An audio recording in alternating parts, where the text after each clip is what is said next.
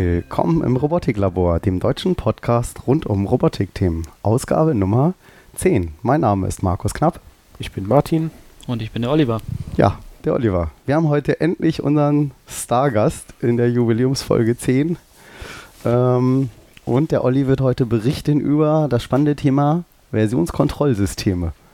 Also für alle, die das schon kennen, könnt ihr jetzt vorspulen. Olli, ähm, was befähigt dich dazu, darüber zu berichten? Ähm, was machst du so im normalen Leben, wenn Ja. ich dich nicht für Podcaste zwinge?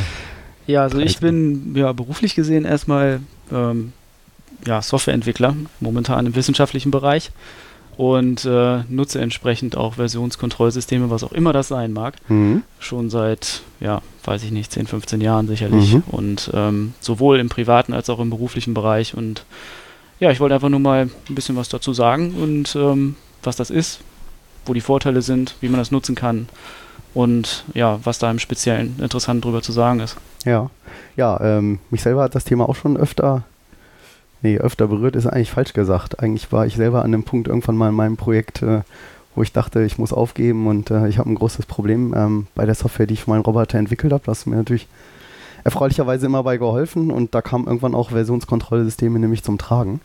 Ähm, erzähl mal, was ist denn das so? Was kann man damit so machen? Ja, also wie der Name schon vermuten lässt, das ist zum einen erstmal eine Software, ähm, also ein Werkzeug und ähm, wie, der, wie gesagt, wie der Name vermuten lässt, äh, geht es einfach darum, ähm, Source Code zum Beispiel, muss nicht nur Source Code sein, einfach zu Mhm. versionieren. Das heißt also Änderungen zu verfolgen hauptsächlich. Mhm. Ja, also du hast Source Code oder jeden beliebigen Text oder auch Binärdateien, was auch immer, und kannst eben einfach ähm, Änderungen festhalten, mit Kommentaren versehen.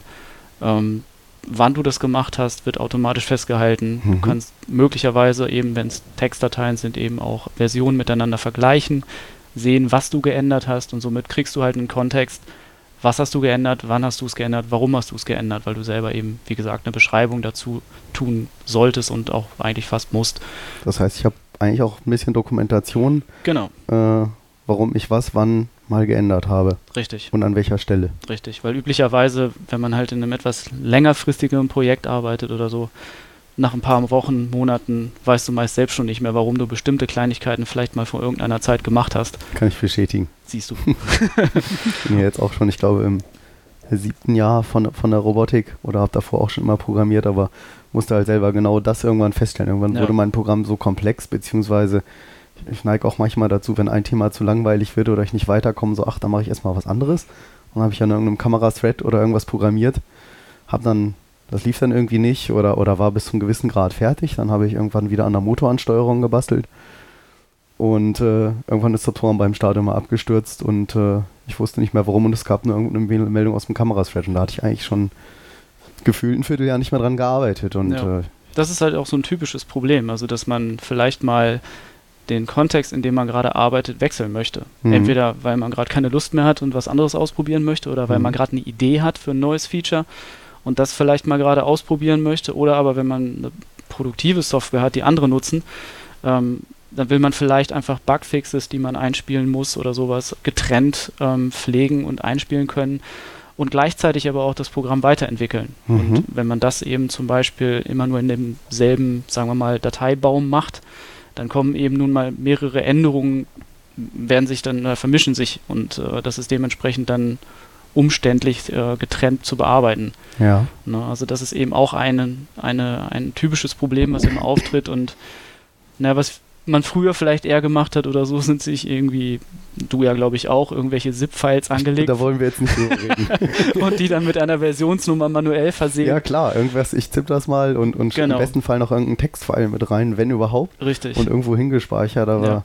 das war dann immer, hatte V1, natürlich dann immer nur V2. irgendein, was denn? V1, V2. Ja, und genau. So weiter. ja, Und es hatte dann irgend, vielleicht eine Überschrift irgendwie wie Kamera verbessert oder ja. weiß ich nicht, äh, äh, Hardware, Motorsteuerung, irgendwas genau. Gemacht, aber ja, sehr schnell wusste, habe ich dann irgendwann selber nicht mehr durchgeblickt und Ja. Ja, das ja, sind halt sehr, und da war das Projekt eigentlich noch nicht besonders komplex. Also, Entschuldigung, liebe Hörer, ich bin noch etwas verrotzt und heiser. Ich habe nicht gefeiert gestern. ich, äh, deshalb hatten wir auch die Sendung verschoben. Ja.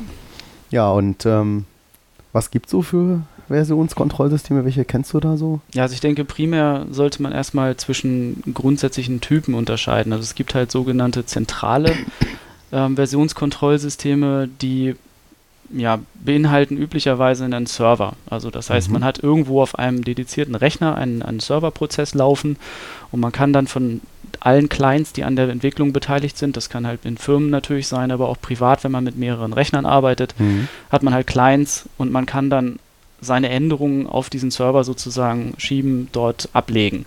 Okay. Dann gibt es aber auch äh, seit ein paar Jahren sogenannte dezentrale äh, Versionskontrollsysteme, die eben nicht diesen zentralen Server brauchen, der wiederum installiert werden muss, gepflegt werden muss und so Wollte weiter. Wollte ich gerade so sagen, so wenn ich jetzt an den kleinen Softwareentwickler zu Hause genau, denke, richtig. will ich ja nicht irgendeinen Server hier stehen haben. Genau, das ist oder erstmal natürlich weiß, eine gewisse äh, Hürde, richtig. Genau, wie, wie, wie komme ich da drauf? Was mache ich, wenn ich woanders bin? Genau. Wenn ich unterwegs bin oder genau. vielleicht am, am Notebook mal weiter programmieren will. Richtig. Dann auch noch. Das ist genau später auch nochmal interessant, wie mache ich sowas dann?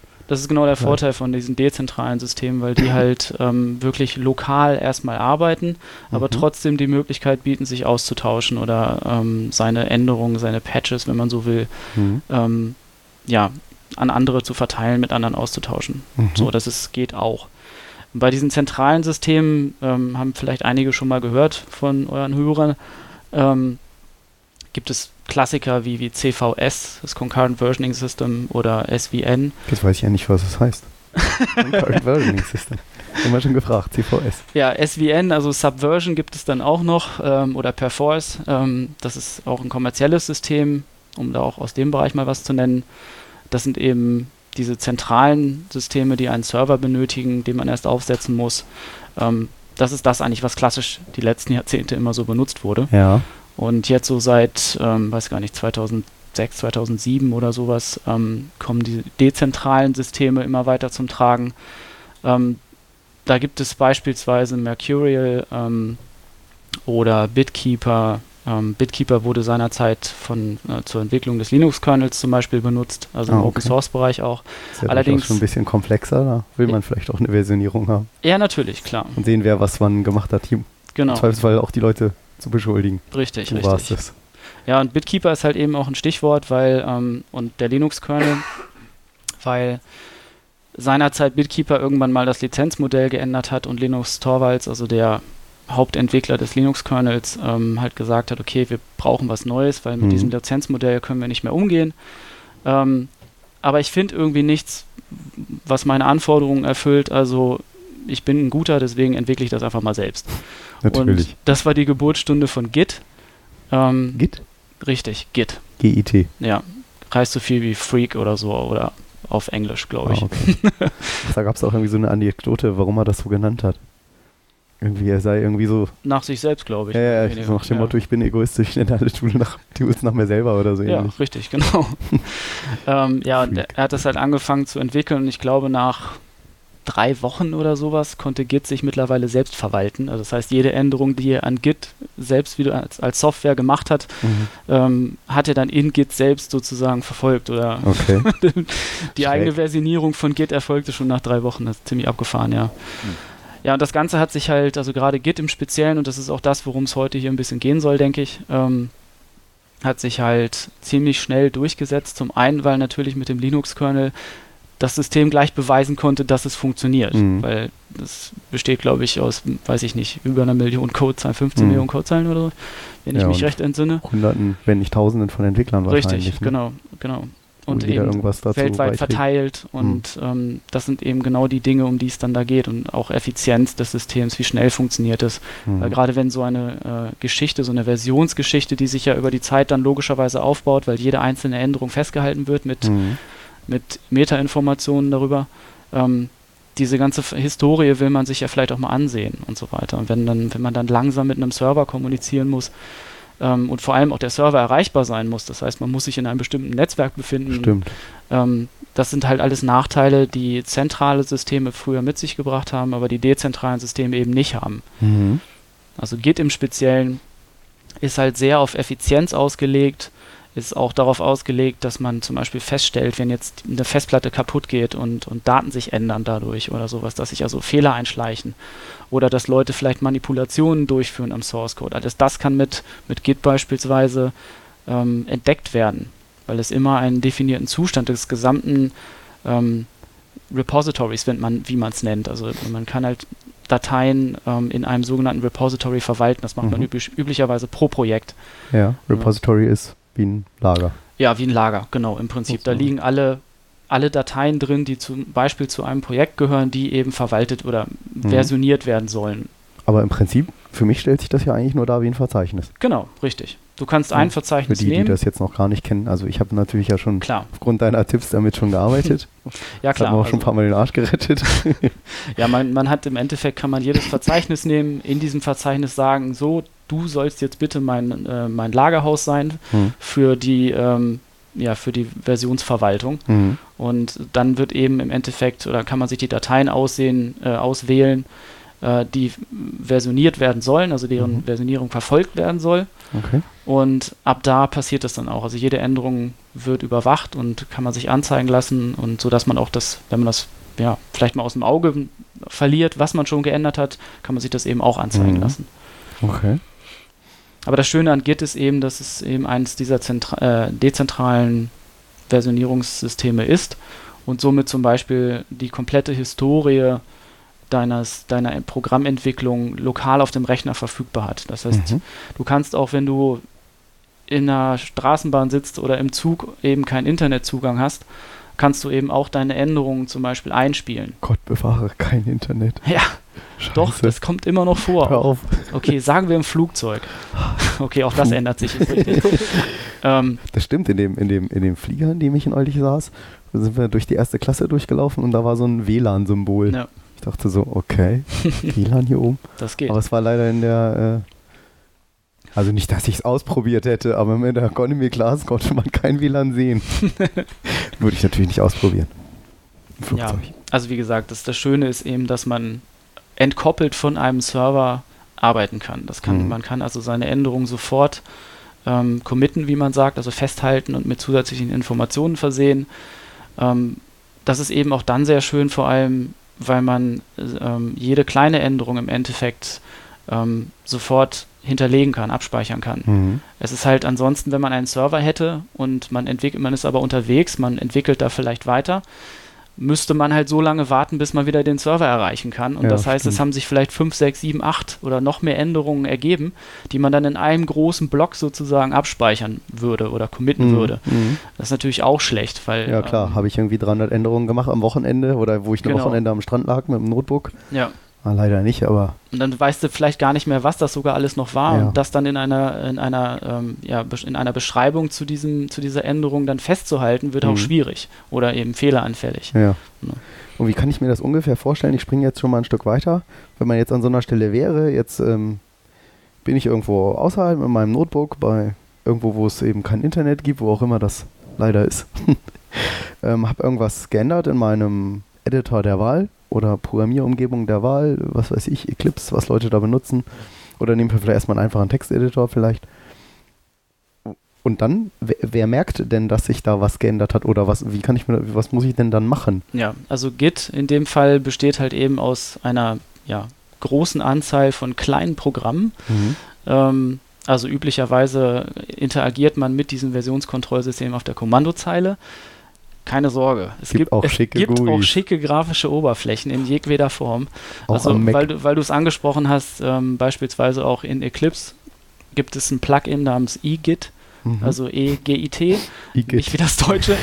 genau, also Eclipse Git sozusagen in, in kurz. Mhm. Und ähm, hat also, ist komplett integriert in Eclipse. Ach, das heißt, da habe ich irgendwo einen Befehl versteckt. Ja, So genau. wie bearbeiten, kopieren, da kann ich dann auch sagen, hier jetzt äh, mal so, einen Commit ja, machen. In, in, Eclipse hast du halt die Möglichkeit, dein Projekt zu sharen, deine, also zu, äh, zu teilen mit anderen Leuten. Und mhm. da kannst du dir dann ein, ein, so eine Art Provider aussuchen. Das kann CVS sein, das kann Subversion sein, ähm, eben auch Git. Hm, so, das okay. wählst du einfach aus und das ja. war's. Aber üblicherweise oder der Beginn ist häufig für viele, ähm, das wirklich auf der Kommandozeile zu machen. Gerade Leute, die auf Linux entwickeln oder auf macOS, fühlen sich damit vielleicht auch zu Hause. Der auf Beginn Windows. Der langen Freundschaft. Ja, genau. Auf Windows ist das so eine Sache, aber es funktioniert auch. da ist alles so eine Sache. Daran hört man, ja klar. Daran, Wir sind stark politisch in unserem Podcast. Nein, das kann man nicht sagen. Wie ist denn jetzt das Bindeglied? Also es gibt ja nun im Internet auch irgendwelche ähm, Hosting-Dienste für Git. Mhm. Und ähm, dadurch, dass es ja aus der Linux-Kernel-Entwicklung äh, kommt, wo eben viele tausend Leute dran mitwirken, ähm, ist es doch letztendlich doch auch eine zentrale Lösung. Oder muss es werden, wenn ich mit vielen tausend Leuten dran arbeiten will? Ja. Wo ähm, wo ist denn jetzt der Sprung zu der zentralen Variante? Mhm. Also das hängt im Endeffekt, ist das, ist das schon eine Art soziologisches Modell. Das heißt also, wie arbeiten Leute miteinander, die ja. vielleicht global verteilt sind. Ähm, bei zentralen Versionssystemen oder Versionierungssystemen gibt das im Endeffekt schon das Tool selbst vor, weil es gibt eben diesen zentralen Server. Dort müssen alle Änderungen reingeschoben werden, integriert werden. Mhm. So, das ist, da gibt es einfach die, die Topologie sozusagen wird schon bestimmt durch das, durch das Werkzeug an sich. Also da liegt dann ein zentrales Repository. Genau, in, das war, sagte ich ja, in einem zentralen mhm. Repository. Ah, bei, den, bei den dezentralen ist es anders. Das ist der Schnupfen. Da hat, ja, das läuft noch bisschen, bist entschuldigt. Beim Zentralen ist es ja relativ einfach. Ich habe einen Source Code oder irgendwas, das checke ich aus, dann genau. ist das auch als ausgecheckt auf dem Server zentral markiert. Genau. Und ein anderer merkt das oder sieht das gleich. Das Richtig. ist in Bearbeitung. Richtig. Wie Der sieht er, glaube ich, gar nicht unbedingt, ne? Kommt drauf an. Nein. Kommt ja, das kenne ich zumindest mhm. aus anderen Produkten. Datenmanagement-System. Okay. Das kommt drauf an. So. Du kannst, sie, du kannst Sachen sperren auf dem Server, dass andere Leute sie, die sie nicht auschecken können, beispielsweise. Ähm, also da gibt es verschiedene Mechanismen. Mhm. Ähm, bei den dezentralen ist es so, dass jeder erstmal ein komplett autarkes, unabhängiges ähm, ja, Repository auf seinem lokalen Rechner hat. Das mhm. heißt, ein, im Falle von Git tatsächlich ein Klon, das mhm. irgendwo mal äh, des Originals, wenn es ein Original gab, was jetzt vielleicht so von einer, wie du sagst, es wird im Internet, im Internet gibt es halt Hosting-Plattformen wie GitHub.com zum Beispiel, ja. mhm. wo viele Open-Source-Projekte, das ist so der Klassiker, ähm, einfach ähm, ja, ne, ja, angeboten werden und jeder kann von dort existierende Software klonen. Ja. Man hat dann auf seinem lokalen Rechner. Da liegt übrigens auch äh, mein Repository Richtig. von Direx von meiner Roboterseite direcs.de. Ja. Ist auch verlinkt auf Robotiklabor. Wollte ich gerade sagen. genau, Markus K. ist, glaube ich, mein Username da, weiß ich gar nicht, aber findet man, ist auch alles verlinkt, kann man auch in meinem Source Code stöbern, wenn man will. Ja. Ähm, ja, wie gesagt. Also, also, dieser Mechanismus des Klons ist dann schon ein anderer, als wenn ich das aus einem ja. äh, CV, CVS ausgecheckt hätte. Genau. Ja? Bei CVS ähm, machst du lediglich einen Checkout einer Arbeitskopie, hm. wenn du so willst. Und ähm, hier klone ich das gesamte Projekt, ja. habe also praktisch äh, eine neue, also eine Version dieses Gits, was da im Internet ist, mit der gesamten Historie und allem. Exakt. Genau, das heißt, man kann auch alles sich angucken, wann was wer, warum wie ja. geändert hat. Mhm. Was mhm. eben dann dazu führt, dass man es ohne Internetzugang zum Beispiel auch vollständig nutzen kann. Mhm. Du kannst also jederzeit ja. die Historie durchstöbern, du kannst jederzeit Vergleiche zwischen Versionen machen und so mhm. weiter, alte Versionen auschecken, also mhm. in deine Arbeitskopie übernehmen. Das geht jederzeit. Mhm. Und es ist auch inhaltlich ist es wirklich kein Unterschied. Also das Repository, was zentral auf dem Server liegt oder was bei dir lokal liegt, unterscheidet sich in nichts. Das, das ist also auch eine gleichzeitig. genaue Kopie dann. Genau. Richtig. Und das auch wirklich kryptografisch bitgenau, also mit einer Checksumme versehen, mhm. ähm, im Falle von Git. Das ähm, heißt, wenn ich mir jetzt ein Git auf meinem Mac installiert habe, dann ist das nicht nur ein Client, sondern das ist ein komplettes Versionsmanagement-Tool. Ja. Richtig, ja. ja. Und das, das Schöne ist halt auch, dass es ein implizites Backup somit beinhaltet. Mhm. Jeder, der dein Repository klont, hat gleichzeitig ein Backup generiert. Auch ein netter Nebeneffekt. Also. Stimmt. Tja, so ein Schwarm, Schwarmeffekt, wie, wie nennt man das? Äh, dezentrale Sicherheitskopie. Kollektives Stimmt, Backup. Ko kollektives Backup. Auch schön. ähm, ja, ja, klar, ist ja auch, ein, ist ja auch ja. selbst wenn man auf einem. Äh, nee, Quatsch. Nee. Egal. Ja. Aber du fragtest, wie das dann alles zusammenspielt. Ähm, also der Punkt ist, jeder schnappt sich sozusagen einen Klon von diesem Ursch. Nehmen wir doch mal, nehmen wir vielleicht mal irgendein Beispiel. Jetzt sagen wir mal, ich bin hier der große äh, ja, Roboter-Guru Und äh, Martin sagt, das ist ja toll, dein Projekt, äh, da will ich dran mitarbeiten, beziehungsweise wir brauchen ja zufällig den gleichen Roboter, Mhm. mal jetzt gesponnen, oder muss ja nicht mal, oder, oder entwickeln an der gleichen Software, die ist ja total universell. ähm, und Martin sagt jetzt irgendwie, toll Markus, ich äh, kenne mich jetzt zufällig gerade aus, sagen wir mal, mit Kamerabilderkennung. Ich nehme mir mal äh, den ganzen Kram mit der Kinect-Kamera von Microsoft vor, während ich eigentlich an den, bleiben wir mal den an den Motoren, an der Motorgeschwindigkeitssteuerung oder Mhm. was auch immer, Steuerung programmiere. Wie, wie, wie Also- läuft denn das dann ungefähr? Also erstmal fängt es halt damit an, dass Martin sich dein Repository clont, dass Mhm. er überhaupt Zugriff hat. Was er ja zum Beispiel auf, auf GitHub zum, Zum Beispiel, habe Beispiel, ich das ja liegen. Genau. Das, ähm, das, der Einfachheit halber für mich halt auch einfach, also natürlich könnte ich mir auch hier lokalen Git-Server hinstellen, aber äh, besteht eigentlich keine Notwendigkeit, das nicht im Internet zu tun. Ist Ja. eh Open Source die Software bei mir. genau. Aber man könnte natürlich selber so einen Server, der Git Klar, Repository Firmen würden sowas eher natürlich bei Genau. sich zentral machen, aber Richtig. Der ist vielleicht Linux-Kernel so zum die Haupt- Beispiel liegt auf der Linux-Webseite Ja. und nicht auf GitHub. oder so, klar. Könnte ich natürlich auch auf, ja, auf directs.de, wenn jetzt irgendwie mein Genau. Provider da anbietet, auch Git-Server oder sowas. Ja. Repositories. Ja, aber Mhm. ähm, der, der, der, der Ablauf wäre halt einfach der, dass, dass Martin, wie gesagt, sich das Repository erstmal clont. Mhm. Ähm, einfach um an deinem Source Code, um erstmal in, ja, Zugriff Zu drauf zu erhalten und Mhm. dann darauf seine Sachen ausprobieren zu können, die Ideen, die er hat. Mhm. So, das ist zum Beispiel auch ein riesiger Vorteil von dieser dezentralen äh, Verwaltung, weil eben der Zugriff auf Source Code und das, das, äh, das, das Beitragen ähm, eigener Ideen zu einem zum Beispiel Open Source Projekt damit Mhm. gefördert wird. Ich muss erstmal keinen fragen, ob Genau. ich jetzt Zugriff auf Genau das. einen Schreibzugriff kriege. Also meistens hat man ja einen, Mhm. Also einen Lesezugriff, aber wenn Genau. man dann am Projekt mitwirken möchte, dann muss man irgendwie, erstmal jemand fragen, der einem dann auch Schreibzugriff gibt. Ja. Hey, jetzt sind wir ja schon fast einen Schritt weiter. Also, ich- das geht wahrscheinlich in die Richtung. überhaupt das heißt, theoretisch. Das ich ist will das an dem Beispiel gerne noch, noch, mal, noch mal durchspielen. So, das heißt, du gehst jetzt hin, du klonst dir meinen Source Code komplett und sagst erstmal, also das eine ist natürlich, du hast, da kann jeder schon mal dran mitarbeiten, sagen, ey toll, ich habe hier eine super Idee, ich weiß jetzt, wie man hier eine, keine Ja. Ahnung, Gesichtserkennung mit der Ja. Kamera programmieren kann. Jetzt programmiert Martin das für sich da lokal alles schön rein, macht lokal Stopp, nicht so schnell. Okay, bitte, sag. ja, würde ich sagen, macht lokal noch irgendwelche Commits, weil er ja gelernt hat, wie, wie Versionierung. Ja, das ist aber schon der erste Unterschied. Diese Commits könnte er bei einem zentralen Repository nicht machen, Aha. weil weil er ich eben gar keine Schreibrechte habe. Genau, weil er keine Ah. Schreibrechte hat. Also von daher ist das schon der, der nächste Stimmt. entscheidende Vorteil. Du kannst lokal einfach dein Ding machen. Mhm. Ähm, du kannst auf fremder Leute Software einfach ähm, arbeiten, aufbauen. schön sauber committen deine Änderungen, Mhm. also schön versionieren Mhm. in kleinen Schritten. Ähm, solange bis du persönlich meinst, jo, die Idee, das Feature, äh, Mhm. um das es mir gerade geht, ist fertig entwickelt. Ja.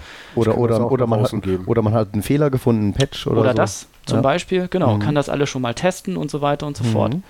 So, und jetzt hat man halt die Möglichkeit, also es gibt mehrere Möglichkeiten jetzt. Eine Möglichkeit ist zu sagen, man extrahiert aus den Änderungen, die man lokal gemacht hat, einen Patch. Mhm. Also ein, ein, ein kleines, eine Textdatei im Endeffekt Mhm. für die Leute, die es nicht kennen, die ähm, Änderungen beinhaltet und beschreibt. Und diese, diesen Patch, also wie ein Stoffflicken, deswegen das englische Wort Patch, Ja. ähm, kann man einfach dann per E-Mail zum Beispiel an dich schicken als den Projekteigentümer Mhm. und du kannst diesen Patch einfach einspielen oder anwenden auf deinen Sourcen und ähm, die Korrekturen oder das neue Feature, was, was Martin gebaut hat, ist dann ähm, bei dir integriert. So, Wie, wie würde ich. Das ist dann wie ein Diff oder. genau. Hm. Also du erstellst einen Diff und daraus wird ein Patch, genau. Hm. Okay. Das heißt, den würde er mir schicken. Ja. Ich würde das ja erstmal bei mir auch nur lokal machen, auf meinem lokalen Genau. Repository. Könntest das das, dann für- sichten Das für gut befinden Genau. Und oder, eventuell oder auch dann nicht. Und dann in dein deine, Repository Und dann äh, in das zentrale Repository damit hoch- freigeben. Schieben, genau, Mhm. richtig. hochpushen. Das Richtig. können wir ja gleich vielleicht nochmal. Ja, klar. Äh, das ist halt ein Weg, das zu machen, Mhm. aber es ist natürlich relativ umständlich. Ja, also jetzt stimmt. diesen Patch generieren, per E-Mail verschicken und Genau. so weiter, ist irgendwie doof. Oldschool. Das, Das Schöne, heißt, man könnte jetzt auch beide Git, äh, äh, Gits, die wir laufen haben, synchronisieren. richtig, genau. Also du könntest ja auch dein äh, Repository, was jetzt wiederum deine Inhalte schon, Das Lokale. das Lokale, ähm, was deine Lo Änderungen beinhaltet, deine Erweiterung, was auch immer du gemacht hast, und könntest das wiederum veröffentlichen. Zum Beispiel auch auf GitHub. Ja, dann hätte ich eine neue Iteration von seiner Software. Dann hätten wir zwei Projekte. Genau. Aber Und du würdest dann. das ähm, wäre vielleicht nicht unbedingt sinnvoll, jetzt alles nochmal wieder zu klonen in der. Öffentlichkeit. Ja, das, das nennt sich in der Open Source Welt nennt sich das Forken. Also man erstellt Ja. halt eine leicht differierende Kopie Mhm. von etwas, was schon existiert. Wo auf irgendwas drauf aufbaut Genau. das oder was passiert ja meistens Richtung. dann, wenn die Entwicklerteams äh, auseinander differieren, Genau. weil sie andere Ideen haben oder äh, menschlich gesehen nicht Ja. mehr miteinander klarkommen. So wie bei OpenOffice, wo Und- LibreOffice zum Beispiel Ja. draus Genau. entstanden ist. NetBSD und FreeBSD ist so entstanden. Richtig. Und deswegen auch aufgrund dieser Historie, die ihr Ja, gerade oder an, angesprochen OpenBSD. OpenBSD ist so ein Fork aus NetBSD. Mhm. ne, auch gerade aus dieser Historie, die ihr gerade angesprochen habt, ähm, ist dieses Wort Forken eben auch so ein bisschen negativ konnotiert. Mhm. So, weil halt ähm, viele oder häufig das mit was Negativem verbunden ist, was, was doof ist, da ist irgendwer zerstritten gewesen, Mhm. deswegen gibt es Mhm. eine Abspaltung Mhm. und ähm, jetzt haben wir erstmal so. zwei und was machen wir jetzt damit? Ja. Ähm, das ist eigentlich hier in diesem, in diesem Open Source Softwareentwicklungsmodell, gerade in dieser dezentralen Form, etwas durchaus als Positives zu sehen ist, Mhm. weil Martin hat jetzt sein äh, Repository veröffentlicht und somit seine Änderungen, seine Verbesserungen, was auch immer und kann dir im Endeffekt einfach nur sagen, hey, du da, ich habe jetzt Änderungen eingespielt, die machen dieses und jenes, ich finde die sinnvoll, Mhm. könnte das zum Beispiel auf einer Mailingliste ankündigen oder könnte dir einfach direkt eine Mail schreiben. Ähm, oder im Falle von GitHub, ähm, da ist dieses, dieses Forking zum Beispiel komplett Teil der ganzen Philosophie. Ja. Ähm, das heißt, du musst im Endeffekt, äh, kann, geht das schon auf der Webseite, dass man sich ein Repository clont Mhm. von jemand anderem. Und man kann dann wiederum sagen, hey, über die Webseite, über das Portal, was GitHub anbietet, ähm, Du hängst da gleich im Schraubendreher mit deinem Kopf. in der? Standbohrmaschine. Oh, der ist sehr stabil. Also wir sitzen Nicht ja nicht der, so im. Robotiklabor, wie schon wir gesagt. sitzen im ne? Robotiklabor Ja. hier, aber hallo. Nicht wieder mit dem Blech kuscheln. Direkt an der Bohrmaschine. Ähm, ja, also er kann dann ein sogenanntes Pull-Request zu dir schicken, um es auch mal zu übersetzen. Ähm, es gibt genau, halt wir sind ja in der, der deutsche Robotik-Podcast. Du darfst Richtig, leider nur deutsche Worte das ist, verwenden. das ist immer nicht so ganz einfach. Ziehe diese Anfrage. Ähm, ja, genau. Also dann, er kann letzten Endes dir Bescheid sagen, hey, ich habe Änderungen gemacht, ich habe Erweiterungen gemacht und ich, du solltest sie, wenn du Lust hast, bei dir vielleicht einspielen und du hast dann Zugriff auf sein veröffentlichtes Git-Repository und kannst einfach seine Änderungen bei dir integrieren. Das Mhm. heißt, das ist jetzt wieder zurückkommend auf deine anfängliche Frage. Ich habe also jemanden, der Änderungen integriert. Mhm. Und ich habe auch immer ein Repository, obwohl die alle identisch sind, was quasi als Master irgendwo ähm, ja, definiert wird. Mhm. So, natürlich hast du, Das ist jetzt aber das nicht Software, ne, keine Software-Definition, sondern die Entwickler definieren eins dann als Master. richtig, genau, und das ist dann auch die offizielle Quelle. Das Mhm. heißt also, jemand, der an der Direct-Software von Markus interessiert ist, weiß eben dann hoffentlich auch, dass er sie dort bei Markus findet. Aber Mhm. das ist eben aufgrund der Webseiten, äh, deiner Homepage ist es natürlich klar. Mhm. So, ähm, Aber das klingt für mich jetzt erstmal das, so erstmal nach, nach einem schon sehr komplizierten Anwendungsfall. Ja, das ist So. eigentlich schon der Vollausbau, kann, muss Ja. man fast sagen. Weil Nicht, dass wir jetzt hier alle Hörer verschrecken und die schon vorspulen gleich. Ja, ja, nein, das Ähm, ist natürlich der Vollausbau. Also hier sind jetzt so. lokale Repositories involviert gewesen. Genau. Naja, aber wenn wir ja nochmal vielleicht auf das Beispiel zurückkommen, so jetzt hat er irgendwas an der, wenn, wenn wir mal nicht von Forken und sonst was reden, also klar, den Fall gibt's auch. Erstmal kapiert, ich wollte das jetzt auch nicht so abwürgen, Entschuldigung. Also statt Ähm. dass ich jetzt das Diff mache und ihm per Mail schicke, sage Genau. ich ihm einfach, äh, ich habe mein äh, Git bei GitHub, kannst mal reingucken und dann kann er da das Diff draus ziehen Genau. und kann sagen, okay, gefällt mir so gut, tue ich in mein äh, eigenes Repository. Mhm. Richtig. Und dann sind sie wieder synchronisiert Mhm. sozusagen. An dem Punkt ist, ist der Kreis beendet. Oder ich würde ihm sogar, wenn ich sage, Mensch, den Martin, na, den kenne ich ja schon ein bisschen länger, Und ist mit dem mache ich sogar guter Podcasts. Programmierer oder sowas. Genau, und, äh, der kann das eh viel besser. Zugriff. Das ginge ja wahrscheinlich auch. Also du meinst, dass er direktes, äh, direkten Schreibzugriff auf dein Ja. Repository bei GitHub hätte. Oder ist das eher nicht so üblich? Ähm, kann man machen, ist aber nicht unbedingt üblich. So. Okay. Also natürlich, wenn man mit einem direkten Projektteam arbeitet, Ja. kann man das auch so Würde machen, na klar. Ja. Aber da Aber sonst würde man tatsächlich den Weg nehmen, den ihr vorhin beschrieben habt. Ja. Ah, okay. Das ist wie gesagt durch die Webseite, also gerade bei GitHub speziell Mhm. ist es durch die Webseite auch direkt Teil der Philosophie und wird Mhm. angeboten. Mhm. Also man sieht das dann in seiner Inbox, dass es diese sogenannten Pull-Requests gibt. Und Ach, dann dafür weiß, sind die. ja, Ah. So ein Scheiß, ich lerne hier noch was. Ey, das ist mein Podcast. ich werde hier voll geowned. Ja, also aber wie gesagt, das ist jetzt schon wirklich der, ähm, der vollständige Ausbau mit, mit sogenannten entfernten oder Remote Mhm. Repositories, lokalen Repositories und dem Mhm. Datenaustausch zwischen denen. Also Mhm. man muss ja die Daten von seinem lokalen, man muss ja irgendwo mal anfangen. Klar. Ne? Das heißt, man hat auf seinem lokalen Rechner halt äh, sein Repository liegen. Dann kann man zum Beispiel bei, bei GitHub eben ein sogenanntes entferntes oder Remote Repository aufsetzen, Mhm. die beiden durch URLs, also durch Adressen im Endeffekt verbinden und Ah, dann URLs sind okay. kann man, Dankeschön, dann kann man äh, letzten Endes einen sogenannten Push-Pull machen, ähm, um eben Änderungen ähm, vom lokalen auf das entfernte Repository rüber zu schieben, also ich gern- pushen Ja. oder eben auch ähm, zu pullen. Ja, da würde ich gerne nochmal einhaken. Jetzt ist es ja meistens so, alle, die jetzt irgendwie, also mindestens, wir haben ja nur Profi-Hörer, ist ja klar, und ja, gar keine Frage. eigentlich auch nur Profi-Hörerinnen. Jetzt fallen schon die, die Shownotes aus Papier. Ich habe versprochen, ich raschel Folge mal. Die Shownotes aus Ja. Papier fallen Können runter. wir nicht wieder zum Thema kommen? Hallo? Shownotes auf Die- Papier. Entschuldigung, tote Bäume wieder. Ähm, jetzt, wir haben ja alles nur Professionelle äh, und Experten hier am Start. Ich habe Ähm, da noch so ein GitHub, äh, so, ein- so ein Git-Client auf meinem iPod. Nein, Können wir den mal, mal- austesten? Ich möchte wissen, wie der funktioniert. ich finde, dass du immer so abschweifst, Martin. Lol. Das muss ich jetzt ja mal, naja, egal. so, das heißt, ich, ähm, eigentlich hat jetzt jeder hier irgendwie schon ein bisschen was rumentwickelt an seinem Gerät. Was mache ich denn jetzt? Jetzt habe ich hier irgendwie meinen Code lokal schon, so how to git in Kurzform. Jetzt ich, wie ist der Einstieg? wie würde ich denn jetzt einsteigen? Also wenn wir mal sagen, ich habe schon was. Genau, also Oder ist es einfacher, an einem Beispiel zu gehen, wo ich sage, okay, komm, äh, ich, ja, wenn ich so wie ein neues Projekt anfangen will. ja, also du musst immer irgendwas haben, was du ähm, ja, tracken willst, also Gut. was du Also gut, verfolgen sagen wir mal, ich habe hier jetzt so drei Dateien, eine Ja. main.c und vielleicht eine Ja, das ist äh, ganz einfach. Also, Usart.c und oder oder eine A. Und irgendwas. ein Makefile dazu. und eine readme.text das, fertig. das Wichtigste ist erstmal zu wissen, was für ein Betriebssystem man hat und sich also die entsprechende Gut. äh, Git-Software für dieses Betriebssystem runterzuladen und zu installieren. Das ist was zum, was wäre da eine gu- gute, gute Anlaufseite, die wir dann in Ähm, die Shownotes schreiben? ja, es ist aus meiner Sicht aktuell git-scm.org oder .com. .com habe ich zumindest schon mal notiert irgendwann mal. Ja, Okay, also aber das findet org. sich dann in den Shownotes, wie du sagst. Genau, schreiben wir in Ähm, die da gibt's- Shownotes also zum einen, es gibt erstmal- robotiklabor.de. Es gibt zum ersten ein Open Source Projekt ähm, und kostet nichts. Das ist erstmal vielleicht das Wichtigste. Also jeder kann es sofort runterladen und einsetzen. Ja, Kann sofort losgehen. yeah. Ähm, und genau das sollte man eben auch tun. Also es gibt es für Windows, für macOS, für Linux. Ähm, Mhm. Bei Linux ist es üblicherweise in den Distributionen dabei, Ja, lässt sich Paket. also durch die Paketmanager installieren. Mhm.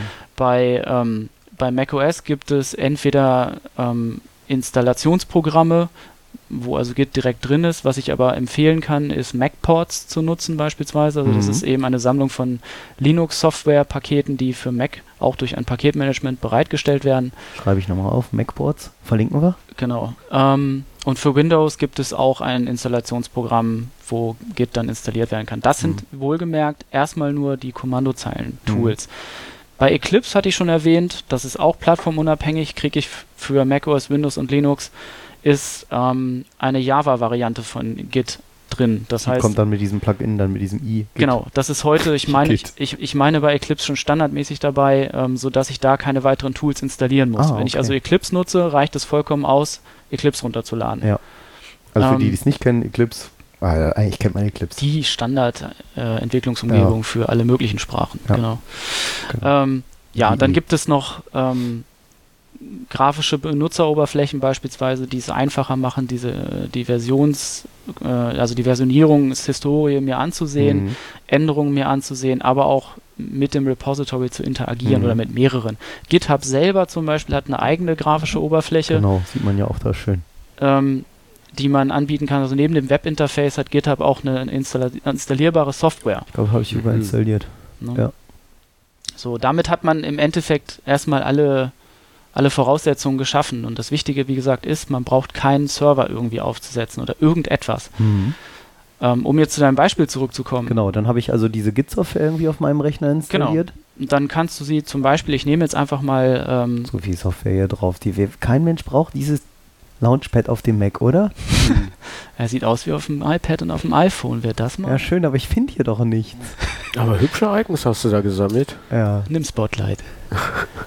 Ah, Ich hätte ja schwören können, wie heißt denn diese Dings-Software noch von Git? Heißt die nicht auch irgendwas mit Git? Äh, von GitHub meine ich natürlich. Ja, GitHub. Echt? Hm. Ich dachte, ich hätte die mal installiert hier. Ja, da ist er doch. Warum? Ach, wie- äh, Kaum Macht macht man es richtig, schon funktioniert.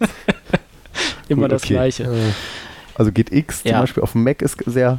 Also ich Ganz denke, nett. für dieses Beispiel nehmen wir einfach mal die Kommandozeilen-Variante, weil Ja. die ist auf allen drei Betriebssystemen identisch. Keine Angst vor der Shell. Nein, die Shell ist dein Freund. ähm, ja, du sagtest also, wir hatten das Beispiel, dass wir, Ich habe ja schon so zwei, drei Dateien, wo ich irgendwas Genau. dran rumprogrammiert habe für meinen Roboter. So die liegen ein üblicherweise dran und hoffentlich in einem, Einzel in einem besonderen Verzeichnis. Üblicherweise heißt deine Software vielleicht irgendwie und Ja, nennen wir die mal Willi. Genau, also Willi liegt, äh, ist ein Verzeichnis und darin liegen jetzt zwei, drei Dateien. Mhm. Und ähm, das Einzige, was ich jetzt machen muss, um damit mit, mit Git zu starten, ist einfach ein Git init zu schreiben. Das Mhm. heißt also Git als Kommando und init sozusagen Die als initialisieren. Parameter. genau, richtig, als Parameter. Mhm. Ähm, und also Git besteht aus, ich weiß es nicht, mittlerweile 150, 200 verschiedenen Befehlen, aber keine Angst. Ähm, die meisten davon ähm. Braucht man nie und sind unter der. Haube zu benutzen. Das heißt, man kommt eigentlich mit fünf bis zehn wunderbar weit. Und die man sich nicht merken kann, guckt man online nach. Genau. Ähm, aber das, das ist dann schon, also diese Befehle erlauben einen schon alles Mögliche zu tun. Genau. Und mit das, Git init habe ich dann ja auch sofort mein Repository. Das Richtig. ist schon alles. Ne? genau, das war's. Sofort werden die Dateien beobachtet. Nein, das noch nicht. Also Nee. erstmal gibt es dann das Repository. Das heißt, es gibt einen versteckten. Ordner in diesem, in diesem Willi-Verzeichnis, wo Git dann seine eigenen internen Informationen ablegt. Mhm. Und auch die, die Änderungen, die passiert sind. Irgendwo muss es ja liegen. Irgendwo Ja. müssen die Sachen gespeichert Ja. werden. Das ist in einem einzelnen Ordner. Da macht man auch besser erstmal nie, da macht man besser auch nie was drin als Nein, normal. deswegen ist er auch versteckt. Ja. Selbst für dich. So, so ein Punktverzeichnis. Genau. Punkt Git, um genau zu sein. Ähm, man interagiert mit diesem Punkt Git Repository im Prinzip immer durch die Kommandozeilenprogramme oder durch Mhm. die GUIs, die man dann nutzt. Ähm, ist also auch ein Vorteil gegenüber SVN oder CVS, wo man früher in jedem einzelnen Ordner oder Unterordner, den man später noch anlegt, Mhm. immer noch einen, einen SVN oder CVS-Ordner Mhm. gefunden hat. Das sorgt ja immer irgendwie Probleme, wenn man was umbenennen, verschieben ja, oder so wollte. nicht nur ne? das, wenn man dann, vielleicht willst du ja mal einen ZIP-File mit deinem Source-Code irgendwo veröffentlichen. Ja. Dann musst du überall durch jedes Unterverzeichnis durchgehen und diesen Kram wieder raus. Ja, ja. Richtig, schlönen. genau. Hm. äh, aber das pain nur am. Rande. So, Oh, um wir sind ein deutscher Podcast, ne? Schmerzen im Arsch. Peter. ähm, Sind wir eigentlich als explicit gekennzeichnet immer noch nicht. ich arbeite dran. Ab 18. besser wär's. Sowas. Hitler. Entschuldigung, das heißt der Schnupfen. Das ist der Schnupfen. Ja, ja, richtig. Ja. Mhm. Tourette-Schnupfen.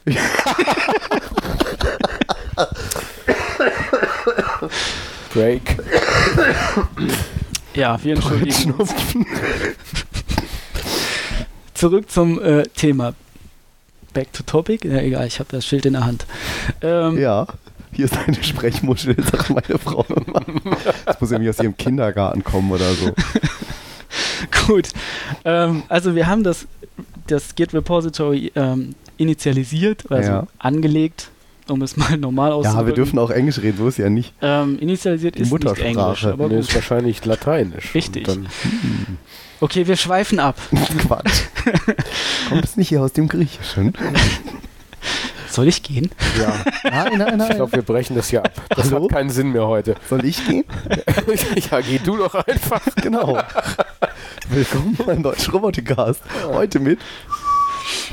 Ähm, ja, Und ich Also. dachte nur, Folge 9 wäre so kindisch gewesen und wir würden, nein, ich bin ja heute für die Seriosität eingestellt hier. würden dieses Mal Ich mach da- das aber auch nicht kaputt. Das stimmt. Ja. Okay. Jetzt erzähl doch endlich mal weiter. Also, Okay, wir haben es also initialisiert. ja, wir haben das Git Repository angelegt und wir Mhm. haben unsere Dateien, deren Änderungen wir jetzt verfolgen wollen. Ähm, man kann jetzt entweder so vorgehen, dass man einfach, einfach alle Dateien, ähm, die in diesem Willi-Verzeichnis liegen, zur ja, Überwachung sozusagen anmeldet. Und das macht man mit, äh, indem man diese Dateien hinzufügt, dem Git Repository, also Mhm. zur Überwachung hinzufügt. Und das ist der Befehl git add, also hinzufügen, add. Entweder mit einem Stern für alle Dateien oder eben mit einzelnen Dateinamen, Pfaden, was auch immer. Und ab dann werden sie überwacht. Ja, dann muss man sie zumindest das erste Mal committen. Okay. Dann also werden sie so- committen heißt, Ja, also dass sozusagen äh, die, ähm, auch eine Änderung von nichts auf eine bestehende Datei ist eine Änderung. ja klar. Und somit wird halt, wenn du so willst, in diesem ersten Add-Commit ähm, wird eben, werden diese Dateien einfach dem Repository hinzugefügt, Mhm. in ihrem aktuellen Zustand. Das heißt, ich würde als, als ich, man muss immer, immer äh, man muss ja immer irgendeinen Text mit angeben oder sinnvollerweise Genau. irgendeinen Text mit und Eine sagt halt so sogenannte- erster Import. Richtig, genau. Eine erste erste Commit-Message sozusagen. Also m- vorher gibt es noch so ein paar andere Konfigurationsschritte, die man machen kann, wie seinen Namen festlegen, Mhm. global oder für das Repository. Hm, dass seine E-Mail-Adresse, genau, das wird mit dieser Änderungsbeschreibung wird das mit abgespeichert. Ah, ja. Also da ist das Datum dabei, dein Name dabei, deine E-Mail-Adresse. Mhm. Wichtig dann, wenn man später mal Änderungen mit anderen Leuten austauscht oder von anderen kann. Leuten bekommt, dann kann man halt auch sehen, genau, Ja. wer hat das damals gemacht, Mhm. wann hat er das gemacht, ähm, wie, wie er erreiche ich ihn vielleicht per Ja, wie Wie E-Mail. ist er erreichbar? Genau. Ähm, das ist halt sehr praktisch. Das, bei SVN beispielsweise oder Subversion ähm, war es früher auch so, dass es nur ein Benutzername und das sind teilweise Großartig. dann auch so verkürzte Benutzernamen Sowas, oder sowas. Knappen. Genau, zum Beispiel. Kn Und das ist halt alles ein bisschen wenig. Ja. Gerade so in der heutigen Welt, wo solche Sachen ausgetauscht werden. ja, ist eine E-Mail-Adresse ganz praktisch. Und wie du schon sagst, das Wichtigste ist eigentlich die Beschreibung dieser Änderung. Mhm. Also bei der ersten ist es natürlich ja der Import, meinetwegen. Mhm. Da gibt es jetzt noch nicht viel zu erzählen. Aber es ist halt umso wichtiger bei den folgenden Änderungen. Ähm, Ja, warte mal. Dann so, dann ist das drin im Repository. Ich habe es mit der Nachricht gespeichert und kann genau gesehen, wann, was, wo, Genau. wie, warum. Mhm. So. Ähm, und dann editiere ich an der Datei irgendwas weiter. Sagen Genau. wir mal, ich, ich füge irgendeine neue Funktion hinzu oder ändere einen Variablennamen. Ähm, und dann kann ich mir halt überlegen, wie oft ich immer wieder so ein Commit, was heißt eigentlich Commit auf Deutsch, übertragen? Ja, also es ist eine Festlegung. Commit, ne? Ja, ach Ja. ja, Commitment, Ja, es ist, Festlegung. es ist ein, ein Festlegen einer Änderung. Kann man nicht so richtig so eins zu eins Ja. übersetzen, passt nicht so ganz. ein im Wegschreiben einer Änderung im Prinzip. Ja. Ja.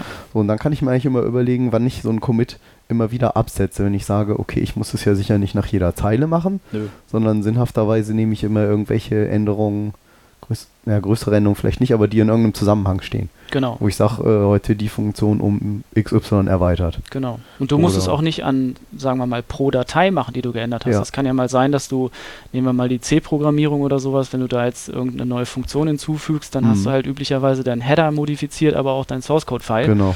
Und ähm, du kannst eben die Änderung an beiden Dateien innerhalb eines Commits abspeichern und beschreiben. Mhm. Ja? Ah, das heißt, in einem Commit sehe ich dann genau, welche Dateien alle wo an welcher Stelle auch Zeilen genau Genau. verändert wurden. Ist das Ding dann intelligent genug? Ähm, muss ich bei dem Commit angeben, welche Dateien ich geändert habe, oder kann ich einfach sagen Commit Stern und er guckt dann selber, wo hat sich was geändert? Gute Mhm. Frage.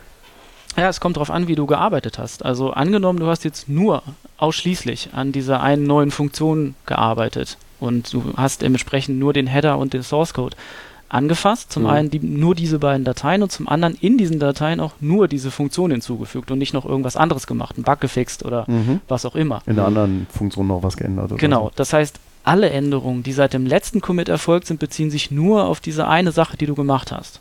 Dann kannst du sagen, äh, Commit minus A für all und dann committet er einfach alle Änderungen, die du gemacht hast, seit Komplett. dem letzten Commit vollständig. Genau, das heißt, alle Änderungen, die in allen Dateien Genau. gemacht wurden. An, an dem kompletten Repository. Es Ja, geht immer um den in Zustand des ganzen Repositories. Also Mhm. von allen überwachten Dateien im Prinzip. Ja. So, dann, so, so kann man sich das vereinfachen. Du kannst aber auch, Er erkennt dann also, an welchen Dateien Änderungen stattgefunden Genau. haben. richtig, er vergleicht im Prinzip sein Wissen, also er, der Git, ja, also Git vergleicht Den einfach ähm, seine, seine Zustandsinformationen ähm, vom letzten Commit sozusagen mit dem, was sich aktuell in deinem Arbeitsverzeichnis, also in dem Willi-Verzeichnis befindet. Mhm. Und das ist alles. Und diese Änderung kann man auch darstellen, kann man sich anzeigen lassen, was gibt es da. Mhm.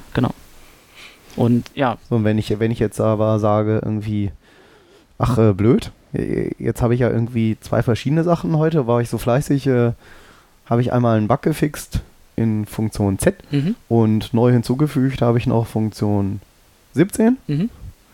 Wie, wie würdest du da so empfehlen? Was ist da so eine.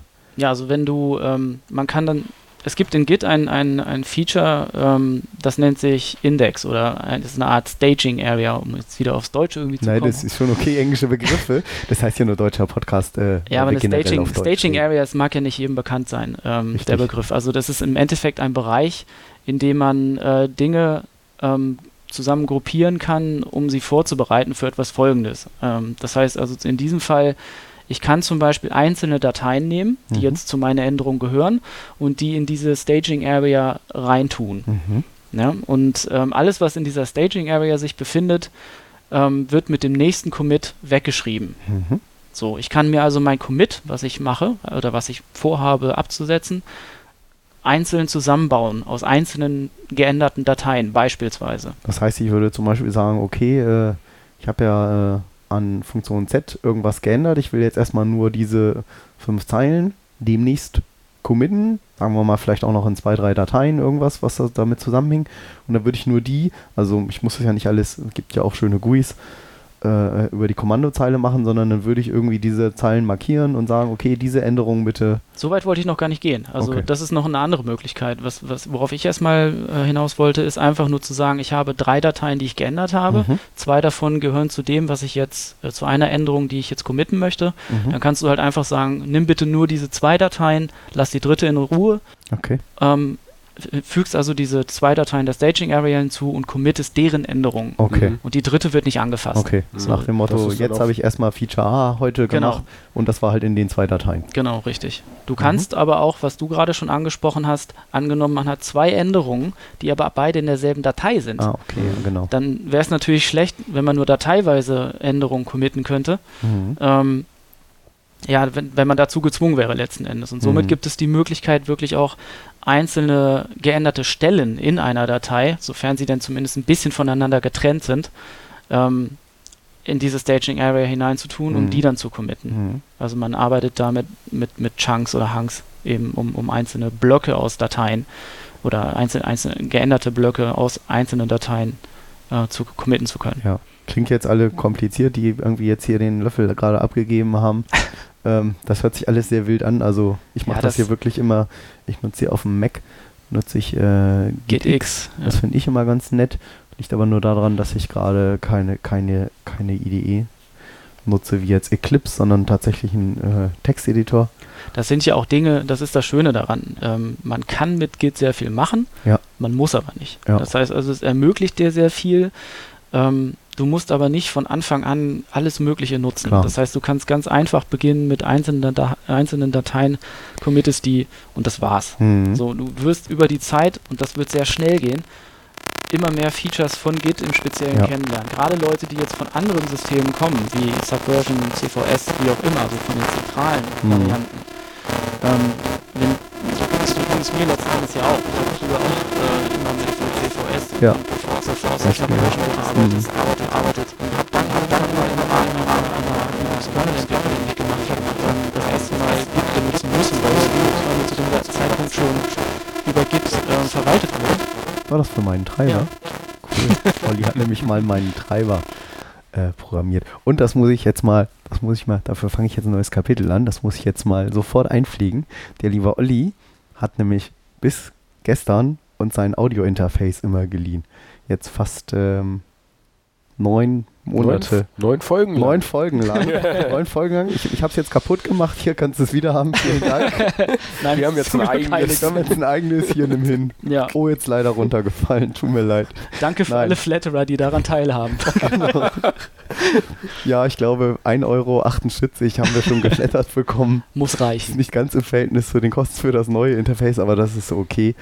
Ähm, das wollen wir ja auch weitermachen. Also in dem Sinne, bei der Gelegenheit nochmal danke, Olli, dass du uns das so schön so lang zur Ja, Verfügung gerne. gestellt hast. Ja, ähm, Entschuldigung.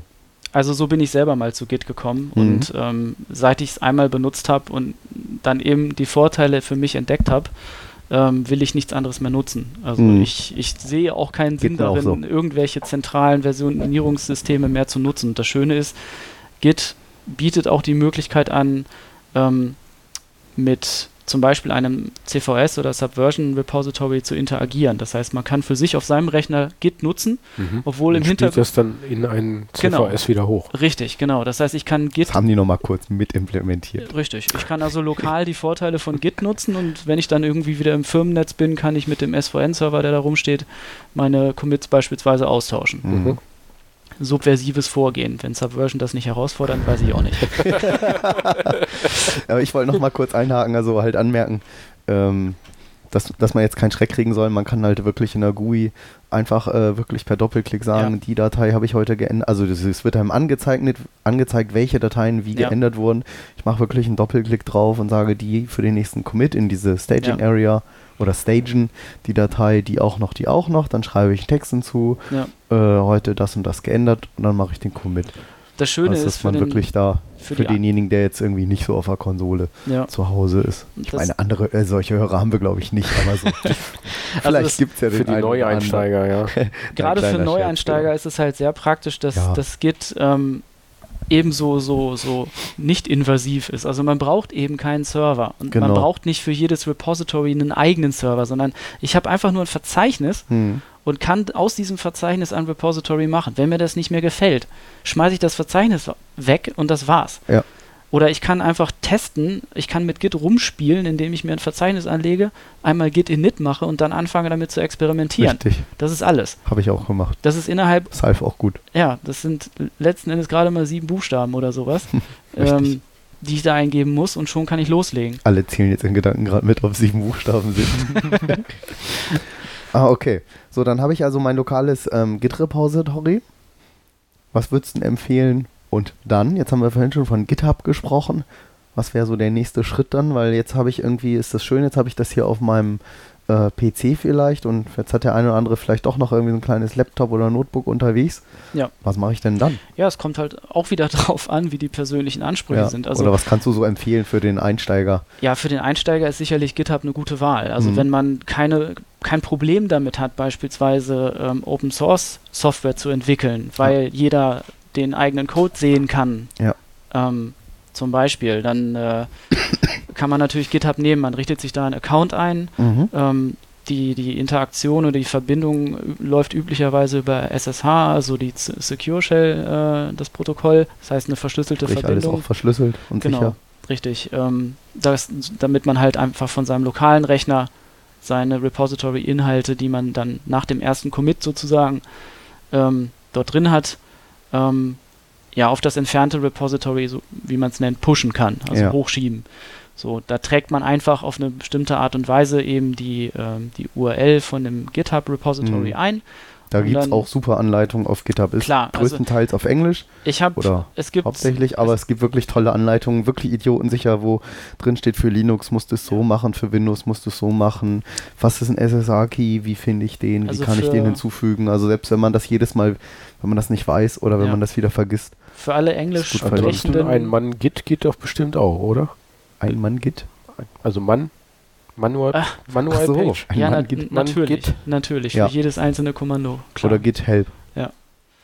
Ähm, also der Punkt ist eben, dass, dass ähm, man kann natürlich auch einfach lokal arbeiten. Mhm. Man kann auch, wenn man in seinem Heimnetzwerk ist, ähm, Repositories untereinander austauschen. Also mhm. auch da kann man per SSH ähm, üblicherweise zwischen seinem Notebook und seinem Desktop-Computer zum Beispiel zwei Repositories miteinander verbinden. Mhm. Da braucht man kein GitHub für, auch mhm. das geht. Mhm. Ne?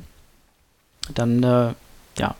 Stimmt, kann man auch. Oder machen. wer jetzt einen kleinen Server zu Hause stehen hat, ja. selber, kann auch dort ein Repository hinlegen und das quasi als zentrales Repository nutzen, um ja, einfach okay. Daten auszutauschen zwischen zwei Rechnern. Einfach so als nacktes Verzeichnis, das geht auch. Im Prinzip ja, genau. Okay. Es ist, wie du es, ja, das ist sogar richtig. Also der englische Ausdruck nackt oder bare ist äh, genau das oh, Richtige. Okay. Das heißt, es ist ein, nur das Repository ohne ein, ohne ein Arbeitsverzeichnis ja. mit den tatsächlichen Dateien drin.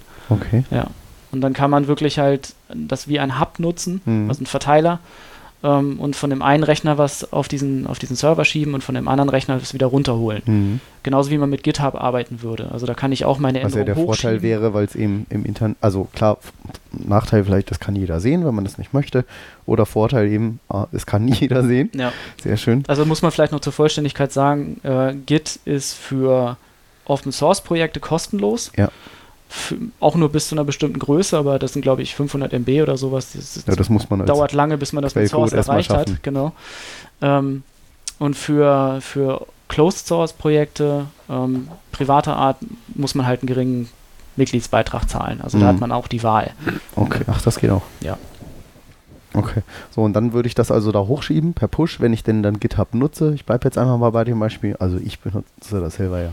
Wir machen auch keine Werbung, es ist einfach nur aus Erfahrung. So, wenn es gratis ist, ist es, glaube ich, keine Werbung, ja. Eine praktische Sache, genau. Eben. Es ist praktisch, es ist schnell, es ist gut erreichbar. Ja. Ähm, würde ich das da hochschieben und dann würde ich an meinen Laptop gehen und würde es von dort dann klonen genau, im ersten Schritt? Erst im ersten Schritt klonen, richtig. Mhm. Dann wird halt die Verbindung also hergestellt, die Initiale, den, äh, also das, das Kopieren sozusagen, ja. findet dann, dann einmal wieder, statt. Habe ich lokal wieder komplett alles, die ganze Historie wieder drauf. Vollständig. Also genau. muss man auch nicht denken, dass man sich jetzt gigabyteweise die Platte vollknallt. Das sind alles ziemlich effizient komprimiert, genau, beziehungsweise also, eh nur Textfiles. Ne? Richtig, also zum einen handelt es sich in der Regel um Textfiles, aber darauf ist es nicht beschränkt. Du kannst auch Bilder nehmen oder was auch immer, mhm. Binärfiles, ob man das macht oder nicht, muss jeder selbst für sich entscheiden. Kann man machen, habe genau. ich halt kein Diff, die in, die in, dem Sinne direkt jetzt kein ja. ähm, Pixel sehe oder so. Und ähm, ja, das ist aber grundsätzlich vielleicht so ein Punkt. Also es macht natürlich keinen Sinn, wenn ich ein Programm habe, was aus Source Code generiert wird, dann macht es keinen Sinn, das Kompilat, also das Executable, was da rauskommt, die ausführbare Datei, ähm, in das Git selbst wieder reinzutun. Richtig. Also, weil ich jetzt schließlich das, woraus dieses Executable mal entstanden ist, schon versioniere. Ah, das ja. reicht natürlich vollkommen aus. Genau. Also alle Artefakte, die aus etwas erzeugt werden, was ich sowieso schon äh, versionskontrollmäßig ja. verwalte, ähm, die brauche ich nicht selber ja. nochmal da rein. Da keine Willi.exe genau. in Windows-Sprache. Richtig. Hm. Ja. Okay. Was vielleicht noch interessant ist, ähm, gerade jetzt im Falle von Git, ist eben, dass neben dieser Verwaltung von, von zum Beispiel Source Code oder von, an, von Dokumenten sonstiger Art, dadurch, dass es so leichtgewichtig ist und eben keinen Server wiederum benötigt, ähm, jeder, der zum Beispiel mit einem Linux-System arbeitet oder sowas, der kennt zum Beispiel das ETC-Verzeichnis. Wie man hört, Markus ist oh, immer noch schwer erkältet. Entschuldigung, aber es ist echt schon besser geworden. Sehr überzeugend. Es gibt halt dieses besagte ETC-Verzeichnis in jedem Unix, Linux Betriebssystem, wo halt alle möglichen systemweiten Konfigurationen vorgehalten werden. Was auch einen Haufen Ärger macht, wenn es äh, nicht mehr vorhanden ist. Ja, zum Beispiel. Ja, oder, oder wenn man irgendwas Tolles geändert hat und was weiß ich, naja, ich will nicht sagen, System fehlt nicht mehr hoch, das gibt es bei Linux nicht so wirklich, aber. ja, aber mal angenommen, man hat eine MySQL-Datenbank oder einen Apache-Server oder was auch immer. Hm. Die Dinger haben Konfigurationsdateien, die üblicherweise in diesem ETC-Verzeichnis irgendwo zu finden sind. Ja. Ähm, und es kann ja sein, dass man vielleicht irgendwas Konfigurationsmäßiges mal ausprobieren möchte. Das ist eine gute Idee eigentlich, das äh, Git auch als Backup System zu benutzen für seine Nicht Konfigurationsdateien. Das. das. ist schon der zweite Schritt. Der erste Schritt ist erstmal die Konfigurationsdateien sozusagen auf Änderungen zu überwachen. Richtig. Oder Änderungen an diesen Dateien zu verfolgen. Ja. Ja, das heißt also, ich kann eben, wenn ich in Apache irgendwo im Internet gelesen habe, wenn ich dieses und jenes an Optionen ändere, und das mhm. sind teilweise ja zig Optionen, die ich da mhm. ändern kann, ja. ähm, dann kann ich das einfach tun, ausprobieren, ob das für mich besser ist, mhm. muss mir aber nicht irgendwo ein manuelles Backup dieser Datei irgendwo hinlegen, so wie, ne, wie wir ja. vorhin schon sagten, V1, V2 und so weiter, genau. sondern kann das vor Ort in situ sozusagen machen. Ja, oder wie man es auch manchmal sieht, äh, eine schöne Change History irgendwo drin am Anfang, so als Header in irgendeinem Kommentar drin, so mhm. 7.12. Äh, neue Methode XY hinzugefügt. Ja, ja, toll. Ja. Oder, ne, oder Parameter 1, 3 und 8 geändert. Das ist natürlich. Genau, richtig. Das ist Mittelalter.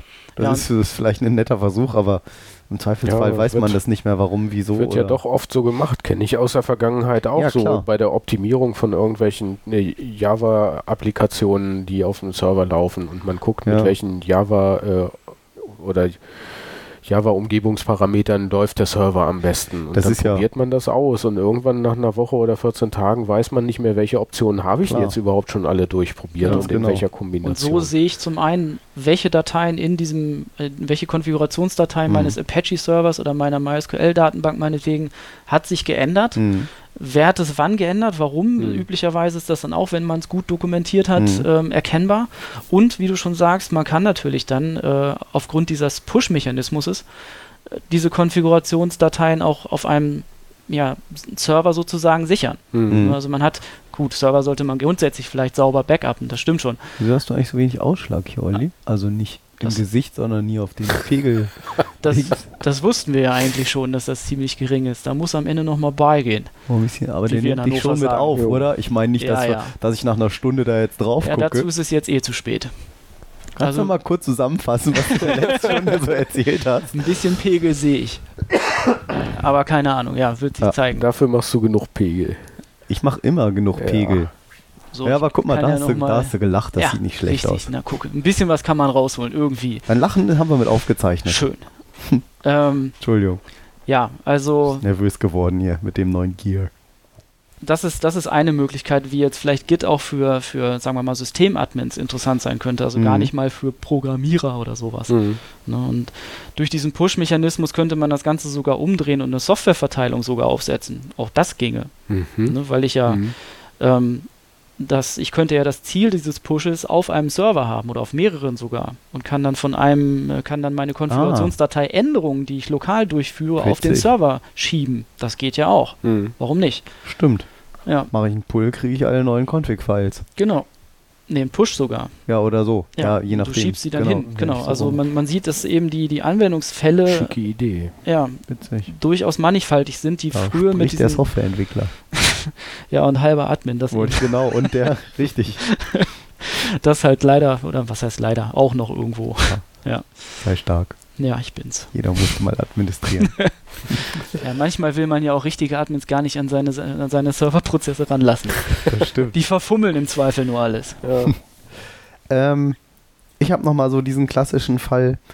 Ähm, jetzt haben wir ja gelernt, was man, wie man sich das alles anlegen kann, so ein Repository, wie man das auf dem Server rüberschieben kann, wie man es auf mehrere Geräte kriegt. Mhm. Deine Schrift kann ich da gerade nicht mehr lesen, aber ich meine Idee. Ähm, wir haben gesagt, wie wir die ganzen, wie die, wie die Änderungen alle festgehalten werden, was es für Versionierungssysteme gibt. Ähm, was mache ich denn jetzt? Jetzt habe ich diesen berühmten Fall. Irgendwas geht plötzlich nicht mehr an meiner Software. Mhm. Das ist ja eigentlich so der Klassiker. Ich habe nichts geändert. Oder irgendwie, ich bleibe mal bei dem Beispiel von vorhin. Ähm, ich habe jetzt irgendwie meine Motorsteuerung zwei Monate lang erfolgreich irgendwie programmiert. Und jetzt will ich wieder was an der Kamera machen und stelle fest, äh, scheiße, die geht irgendwie gar nicht mehr. Was habe ich denn da gemacht vor einem Monat? Ähm, wie finde ich denn jetzt den Fehler am besten? Ja, Wie also, unterstützt Git da einen, da wir uns ja nun ziemlich heute auf Git ja. beschränken, auf das Beste? also dafür empfehle ich ähm, üblicherweise dann doch eine grafische Oberfläche. Nutze ich selber dann auch gerne, weil es ist einfach schöner oder einfacher, intuitiver, sich dann die, durch die Historie zu wühlen und Mhm. genau diese Detektivaufgaben zu machen. Mhm. Bis zu einem gewissen Punkt zumindest, aber dazu gleich mehr. So. Ähm, Das heißt, erster Punkt, also erster Gedanke wäre ja für den, der das nicht kennt, oh, dann gucke ich doch mal die, mir die letzten 58 Commits an Genau. oder vielleicht waren es auch 200, weil ich jeden Richtig. Tag drei Stücke gemacht habe. Ja.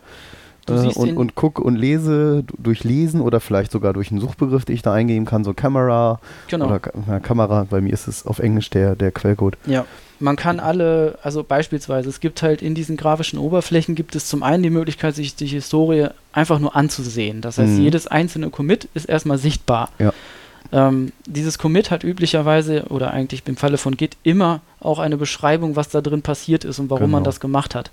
Wenn man so schlau war, das sich da vernünftig niederzulassen oder Das macht auf jeden Fall Sinn, da ein bisschen was Merke, bitte, reinzuschreiben. bitte, bitte, immer ausführliche Umschreibungen. Nicht Ja. für andere Leute, sondern für einen selbst in sechs Monaten. Das reicht vollkommen. Kann ich, kann ich äh, sehr bestätigen. ähm, man kann diese, diese Messages oder diese, diese, diese Beschreibung, die man da hinterlegt hat, kann man durchsuchen. Mhm. Das heißt, man kann Schlüsselworte einfach in einen Suchdialog schmeißen Mhm. und man bekommt alle Commits gefiltert angezeigt, die eben in ihrer Commit-Message beispielsweise ähm, dieses Wort beinhaltet haben.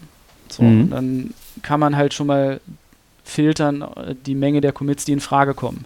Mhm. Ähm, ich kann natürlich auch jedes Commit einzeln durchgehen, weil neben der, neben der Beschreibung, was es gemacht hat, ähm, sehe ich auch sofort auf einen Blick die involvierten Dateien. Das heißt also, ich kann auch sofort sehen, aha, okay, hier wurde diese und jede Datei angefasst. Ich weiß wahrscheinlich ungefähr, in welcher Datei mein Problem gerade vorliegt oder wo ich erwarte, dass es sein sollte. Ja. Ähm, also gucke ich nach allen Commits, die jetzt mit einer bestimmten Datei was zu tun haben.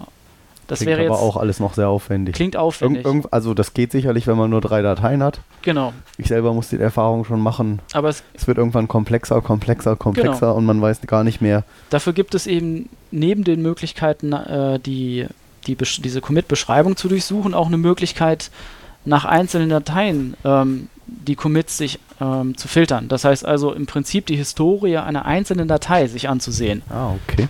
Das heißt, ich habe üblicherweise einen Dateibaum, der eben alle Inhalte meines Repositories darstellt Mhm. und kann dann eine einzelne Datei irgendwo mir schnappen, kann sagen, zeig mir bitte die Historie zu dieser Datei an okay. und ich sehe alle Änderungen, die sich auf dieser Datei bezogen haben, mhm. auf die, die sich auf diese Datei bezogen Mhm. haben.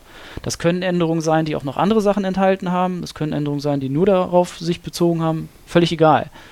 Und dann kann ich wiederum in diese einzelnen Änderungen reingucken und mir konkret ansehen, was dort geändert wurde. Klingt aber auch noch sehr aufwendig. Klingt auch noch aufwendig. Was mache ich denn, wenn ich jetzt weiß, oder jetzt gucke ich mir vielleicht durch diese Commits durch und denke irgendwie, ja, Moment mal, da habe ich doch noch reingeschrieben, äh, hier Kamera das erste Mal erfolgreich getestet. Mhm. Oder hier lief's, yippie, oder Ja. ein Smiley, oder mache Ja. ich manchmal, wenn man vor lauter Verzweiflung so, jetzt geht's endlich. Ja, klar.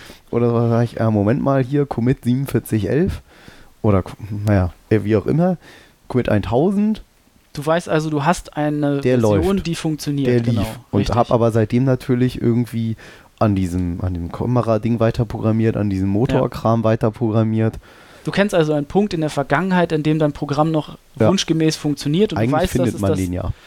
ja, sagen wir so mal so, es ist so, du weißt ja, das. Genau, Was man, man weiß, es ging mal. Was man vielleicht auch noch schnell sagen muss, ist, man kann zu jeder Zeit in der, in der Zeit zurückgehen, sozusagen. Also man kann in einem in dem Repository jederzeit sagen, gib mir mal bitte den Stand meiner Arbeit von vor einem Jahr. Das ist vielleicht noch ein wichtiger Punkt. Deswegen sage ich es. Ja.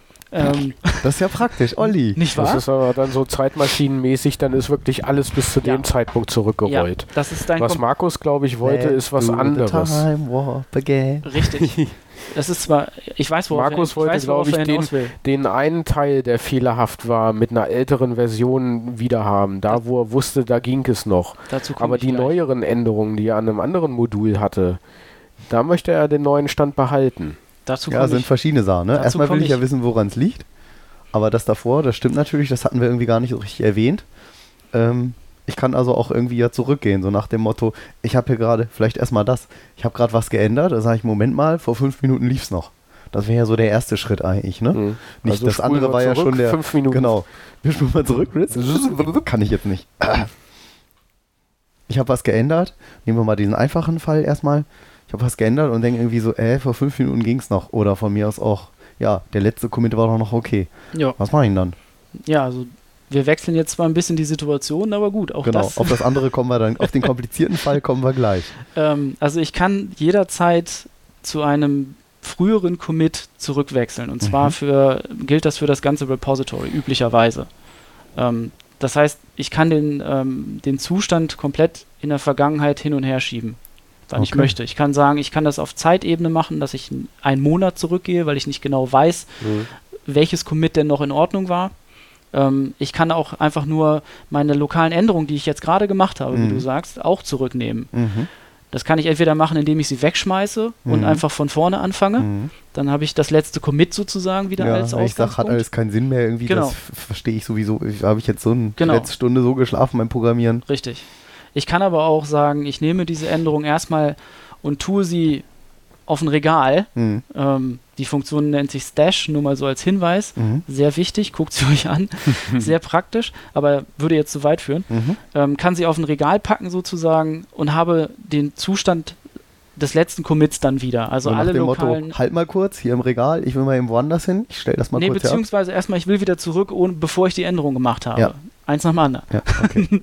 Dann sehe ich ja, oh, okay, offenbar funktioniert es jetzt wieder. mhm. Und dann kannst du dir deine einzelnen Änderungen wieder zurückholen Ah, und okay. kannst sagen, ähm, woran lag es denn jetzt? Ja, ja. Ähm, was ich aber eben noch sagen wollte, ist, was erstmal wichtig ist, ähm, diese Versionierungstools sollen primär ja eins ermöglichen. Nicht nur, dass ich weiß, was ich mal wann wie geändert habe, sondern auch, dass ich komplett zurückgehen kann in der Zeit. Also wie du eben sagtest, Martin, als, als Zeitmaschine. Mhm. Ich kann also auch ähm, zu einem bestimmten Commit in der Vergangenheit zurückgehen und habe dann den Zustand meines Projektes zu diesem Zeitpunkt. Ich kann also dann auch nochmal meine, mein, äh, meine ausführbare Datei, mein Executable, aus den Sourcen zu diesem Zeitpunkt erstellen. Mhm. So, und das ist erstmal eine wichtige Sache, dass ich jederzeit die Möglichkeit habe, zu früheren Ständen zurückzugehen. Und man sollte vielleicht auch noch erwähnen, also für diejenigen, die sich jetzt wundern, wie geht das, da muss man sich keine Gedanken drum machen, wie das geht. Also der arbeitet da mit irgendwelchen Pointern oder was auch immer oder im Filesystem hin und her. Jetzt habe ich es natürlich doch gesagt.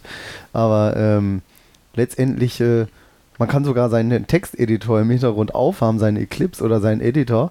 Und wenn, je nachdem, wie pfiffig dieser Editor ist, sagt er irgendwie einem dann so, hier, Achtung, im Hintergrund wurde gerade alle Dateien geändert.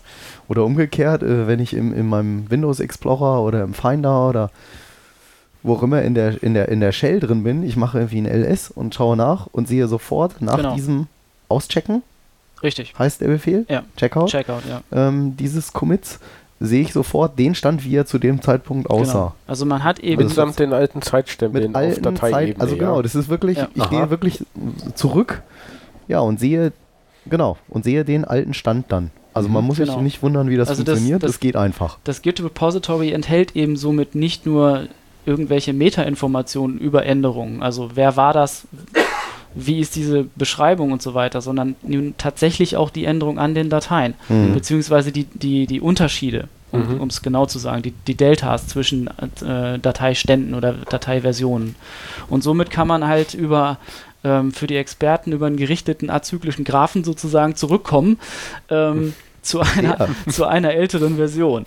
Die Sau. So, vollständig, Dieser alte, gerichtete, azyklische Graph. Ich wusste, dass der wieder hier auftauchen würde. Grafzahl, ja. Grafzahl. Ähm, Azyklisch. Nein, Zahlen, Zahlen! Achso. C3F8. Ja. Bender, der von der 2 träumt. Was? Ähm, okay. Ähm, ja, also man kann halt im Endeffekt dann diese, diese Änderung oder Git spult dann diese Änderungen wieder zurück, die von heute bis in die Vergangenheit passiert sind, an zum Beispiel an, an einer einzelnen Datei. Und somit landet eben die Datei in dem alten Zustand wieder im, im, im Filesystem. Mhm. Ne, Weil alle Änderungen Cool. sind halt in dem Repository drin. Also Ja. alle, alle und Daten alles vollständig lokal enthalten. und ohne Server. Das ist schon Genau, und genial. somit schön schnell und nicht über irgendwelche Netzwerkverbindungen. Nee, das ist wirklich also sofort da. Man sagt wirklich Enter und es ist da. Im Ja. Hintergrund poppt der Fenster, äh, poppt der Editor vielleicht noch mit dem Fenster und sagt so, hier, was ist hier los? Ja, Alle Dateien haben sich gerade geändert, die ich auf hatte. genau.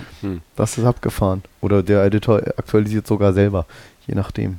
Aber gut, du hattest ja die Frage, wie finde ich jetzt ähm, Genau. meine konkre mein konkretes Problem, was ich Genau, habe. also das eine wäre ja, das, wär, das eine würde ich machen, wenn ich wüsste, ah, okay, Mhm. fünf Änderungen zurück, äh, gehe ich mal dahin oder ich schaue mir das nochmal an oder Genau. was war da eigentlich. So, und jetzt sagen wir mal, ich habe hier ein Vierteljahr irgendwas, vor einem Vierteljahr scheinbar mal was geändert und Ja, das geht irgendwie nicht mehr. richtig. Also du kennst somit ein Commit oder eine Version, wo alles in Ordnung ist, wo alles funktioniert wie gewünscht. So. Und es gibt in Git jetzt die Möglichkeit, das sogenannte Bisecting anzuwenden. Also Mhm. das heißt einfach nur, ähm, ja, Teile und Herrsche im Prinzip. Also man, man äh, hat jetzt eine Menge von Commits, wo man halt ein Ende kennt als funktionierend und ein anderes Ende, das ist, Das ist meist das, wo man gerade wo man gerade ist, genau. ist. Und das man- funktioniert nicht. Genau, Und irgendwo dazwischen muss sich jetzt der Fehler ja eingeschlichen haben. ja. Hier Und- geschieht ein Wunder. Genau.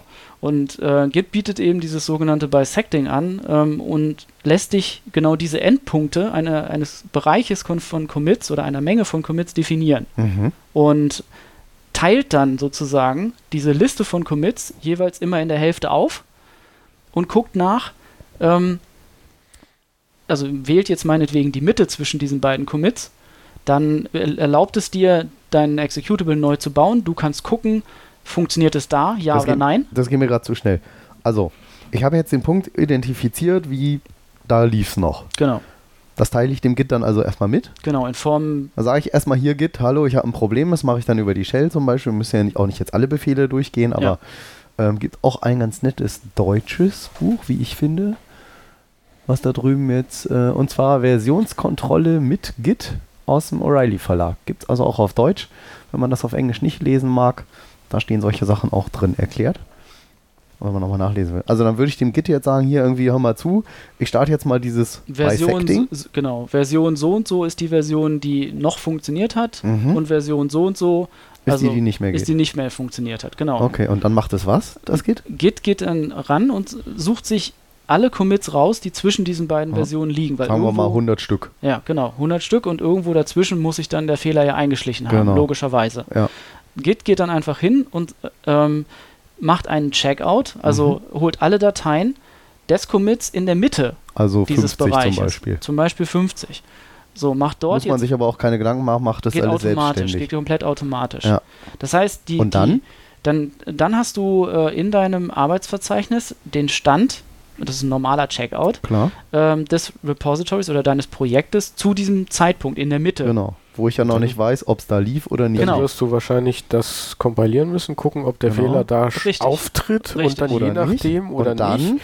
Und je nachdem, das sagst du dann Git und dann entscheidet Git, äh, dann muss es in der linken oder in der rechten Hälfte zeitlich Genau. gesehen liegen, der Fehler. Genau Exakt. das. Und Und somit halbierst So- du halt hm. so weit weiter, also hast du halt einen, ja, geht ja unheimlich schnell. ja exponentiell, also von Klar. daher geht's halt, Erst habe ich irgendwie 50, dann liegt es in der einen oder in der anderen Hälfte. genau, je nachdem, dann hast du es noch dann liegt. 25, dann hast du noch Ja. 12 oder was auch immer, Mhm. genau, Ja. und somit dann bist kommst du halt relativ schnell am Ziel. Genau, du wirst und das, du kommst tatsächlich am Ziel an. Soll heißen, Mhm. du findest exakt das Commit, wo sich der Wo Fehler kaputt eingeschlichen gegangen hat. ist. Genau. Beziehungsweise, ich glaube, umgekehrt, er sagt einem immer, das war der letzte, der noch okay war, ne? Äh, Mhm. Kann auch sein, ja. Ich glaube, sowas. Ich glaube, Ja. die Meldung ist dann Okay. irgendwie von Git so, this was the last okay, aber dann ist es eben der nächste, okay. der das Problem und dann hat. weiß man halt so, und dann kann ich sagen, ich mache mal ein Diff.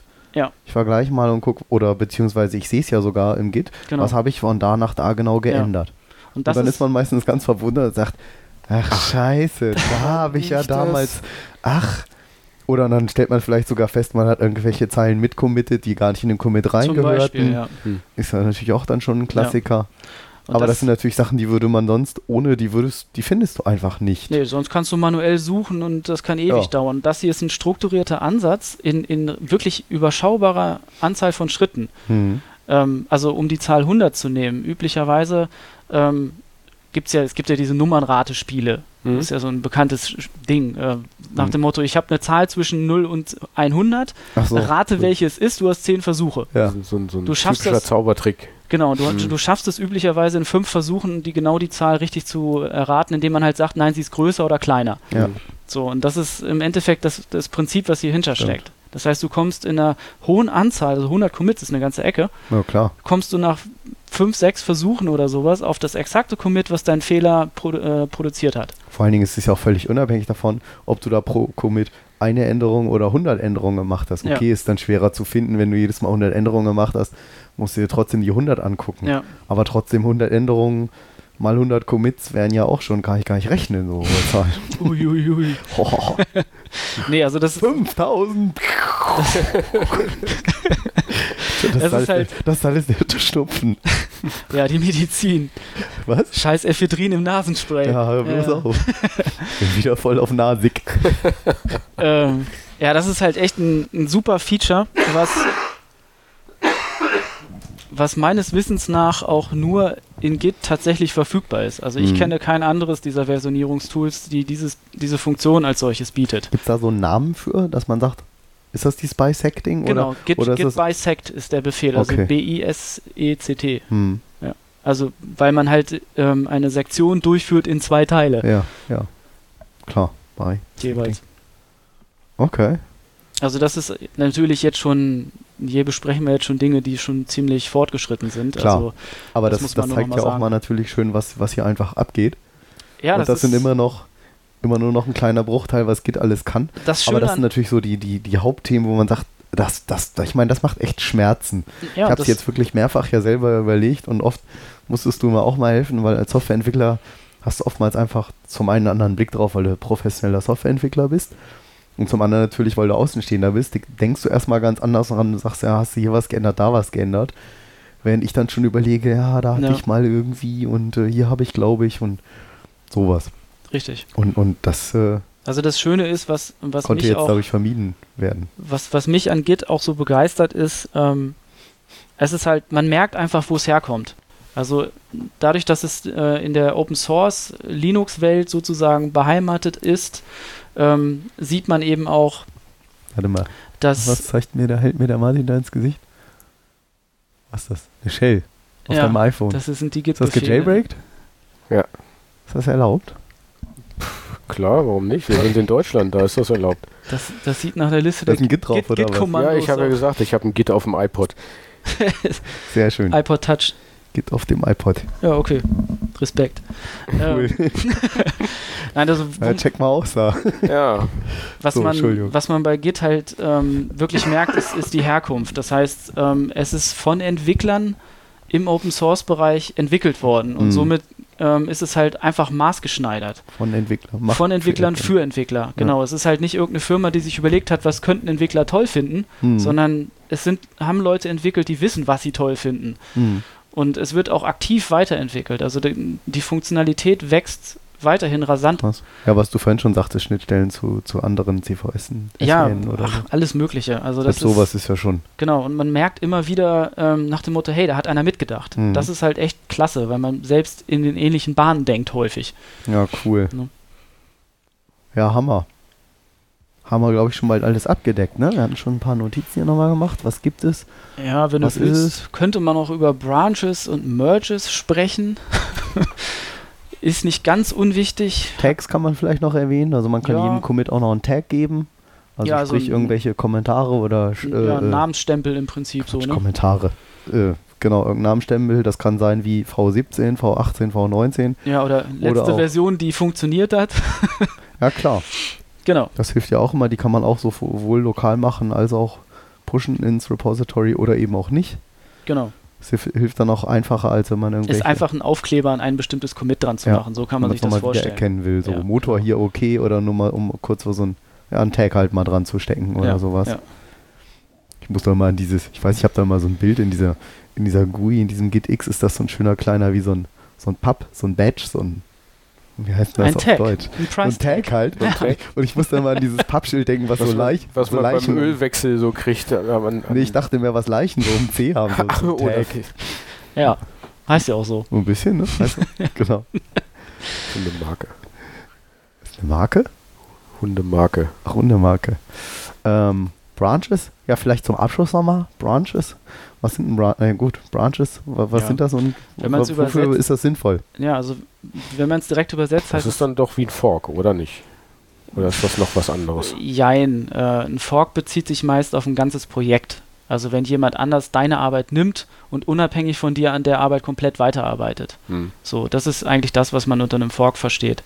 Bei einem Branch ist es so, ähm, es könnte ja zum Beispiel sein, dass jetzt du in dem Beispiel, nehmen wir mal Directs oder so, Mhm. ähm, du hast ein laufendes Programm, Mhm. das ist auch, ja, macht, was es soll im Prinzip. Du das kaufst, gibt eigentlich nie den Stand, aber okay, Ja, okay. mal so hypothetisch. ja, so rein als Optimist, ja. Genau. Es funktioniert mal einfach alles. Okay. Okay. Ja. Und äh, du hast jetzt beispielsweise, kriegst du einen neuen Laserscanner. Mhm. Oder kriegst du nicht, den kaufst du dir wie immer. Nein. Ja, wie sollen wir denn jetzt noch Kohle von Flatter, Flatter kriegen? Ja. Okay, sagen wir. Ja, äh, denn- Hast du denn die Freigabe dazu, den neuen Laserscanner kaufen zu dürfen? ich will mir keinen neuen Laserscanner kaufen, das war eine Anschaffung fürs Leben. Was habe ich Und angerichtet? der hat jetzt auch schon irgendwie, weiß ich nicht, sieben Jahre gehalten. Okay, nehmen So. wir was Realistisches. Eine Kamera. Eine Kam Eine Kinect-Kamera. Okay, gut. Die ist ja Ähm, nun wirklich für jeden fast Ja, erreichbar. Taschengeldgröße. Du hast also mittlerweile eine funktionierende Kamera an deinem Roboter dran, Mhm. ja, und du überlegst dir, hey, ich hätte aber jetzt gerne eine Kinect Genau. oder so. Das heißt also, dass du ähm, im Endeffekt deinen Roboter oder deine Software mit einem neuen Feature versehen willst. Du hast halt eine Idee, möchtest was ausprobieren, musst halt die Implementierung der Kamerasteuerung ändern. So. Mhm. Jetzt könntest du halt sagen, okay, ich fange einfach an loszuhacken in meinem äh, aktuellen Stand der Dinge. Mhm.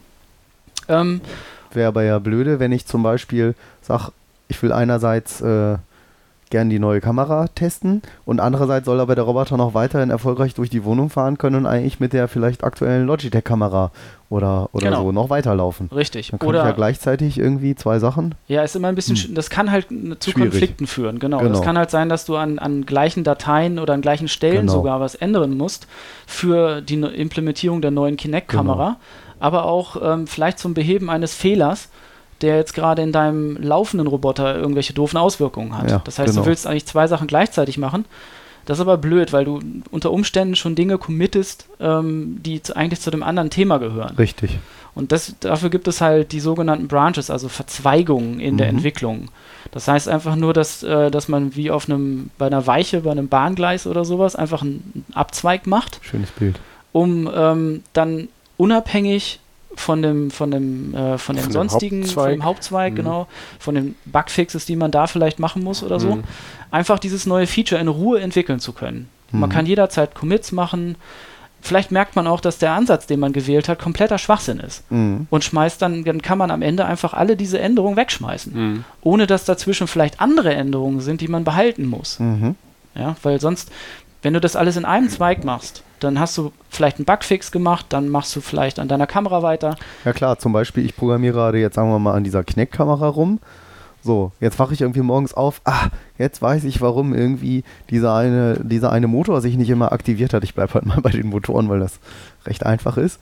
Dann würde ich jetzt einen Commit machen und dann will ich den ja nicht in dem Zweig machen, eigentlich, wo ich gerade mit der Kamera rumfuhrwerke. Genau, Oder angenommen, du hättest nur einen, dann würdest du es, Oder ich hätte nur einen. du ihn dort machen. Genau, und eigentlich will ich das ja da machen, auf meinem, um bei diesen Schienen zu bleiben, auf meinem Haupt, auf meiner Hauptstrecke will ich das ja eigentlich machen, in meinem Ja, also, Hauptentwicklungszweig. ist das auch ein Zweig? ja, klar, Ja. Klar, warum nicht? Im Hauptzweig, Ja. genau. Ähm, also, wo, worauf ich nochmal hinaus wollte, wenn man diese Zweige nicht hätte, sondern Mhm. nur einen Strang, den man entwickeln kann, dann würde man halt immer abwechselnd Commits zu verschiedenen Themen in diesem, in diesem Zweig finden. Also zum Beispiel ein paar Commits für deine Kamera-Implementierung, die Mhm. neue, vielleicht aber auch nochmal ein Bugfix von irgendwas oder deine Motorsteuerung, wie auch immer. Mhm. Wenn du jetzt irgendwann merkst, der Ansatz deiner Kameraentwicklung war komplett blödsinnig und du willst das eigentlich alles wieder loswerden, Mhm. dann kannst du nicht mal eben diese Commits ähm, einfach so wegschmeißen Ja, oder nee. so. Das kann man alles zwar, aber es ist aufwendig, Ja.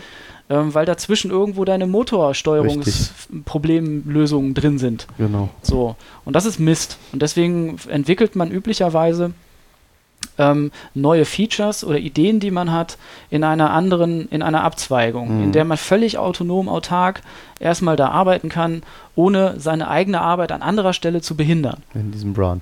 Genau.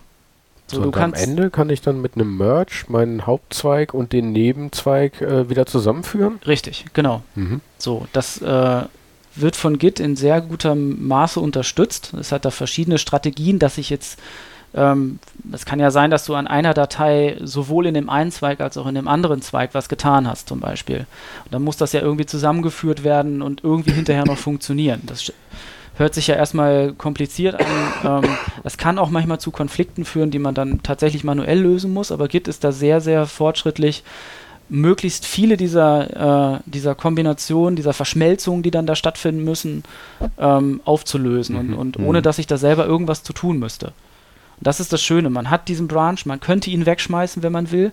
Wenn alles gut ist, kann man den irgendwann reintegrieren in seine Hauptentwicklungszweig. Mhm. Und das ist halt eine sehr tolle Sache. Bei ähm, alten Tools wie CVS oder auch Subversion noch, ähm, ist die Denkweise eine ganz andere und es ist verhältnismäßig aufwendig, dieses Branching und Merging zu machen. Diese Tools sind nicht wirklich gut dafür geeignet. Mhm. Ich will gar nicht so sehr in die Details gehen, aber wenn man das schon mal gemacht hat, dann, dann weiß man, dass das teilweise ziemlich schmerzvoll sein kann. Mhm. Und Git ist im Endeffekt darauf ausgelegt, das zu tun. Das heißt, es ist explizit dafür äh, ja, entwickelt worden, damit diese Operationen einfach zu machen sind. Das ist auch klar, wenn man sich ansieht, wo Git wiederum herkommt. Weil Ah. ich habe, wie du vorhin sagtest, hunderte oder tausende Leute, die am Linux-Kernel mitentwickeln. Ja. Und wenn man da dieses, äh, diese Möglichkeit des Branchens und Merchants nicht hätte, dann wäre das Chaos hoch 10. So, Ja. weil halt diese ganzen unterschiedlichen Entwicklungen, die da gleichzeitig stattfinden, an, an hunderten Die von Dateien, nicht mehr handelbar. das kannst du nicht Richtig. managen, genau. Mhm.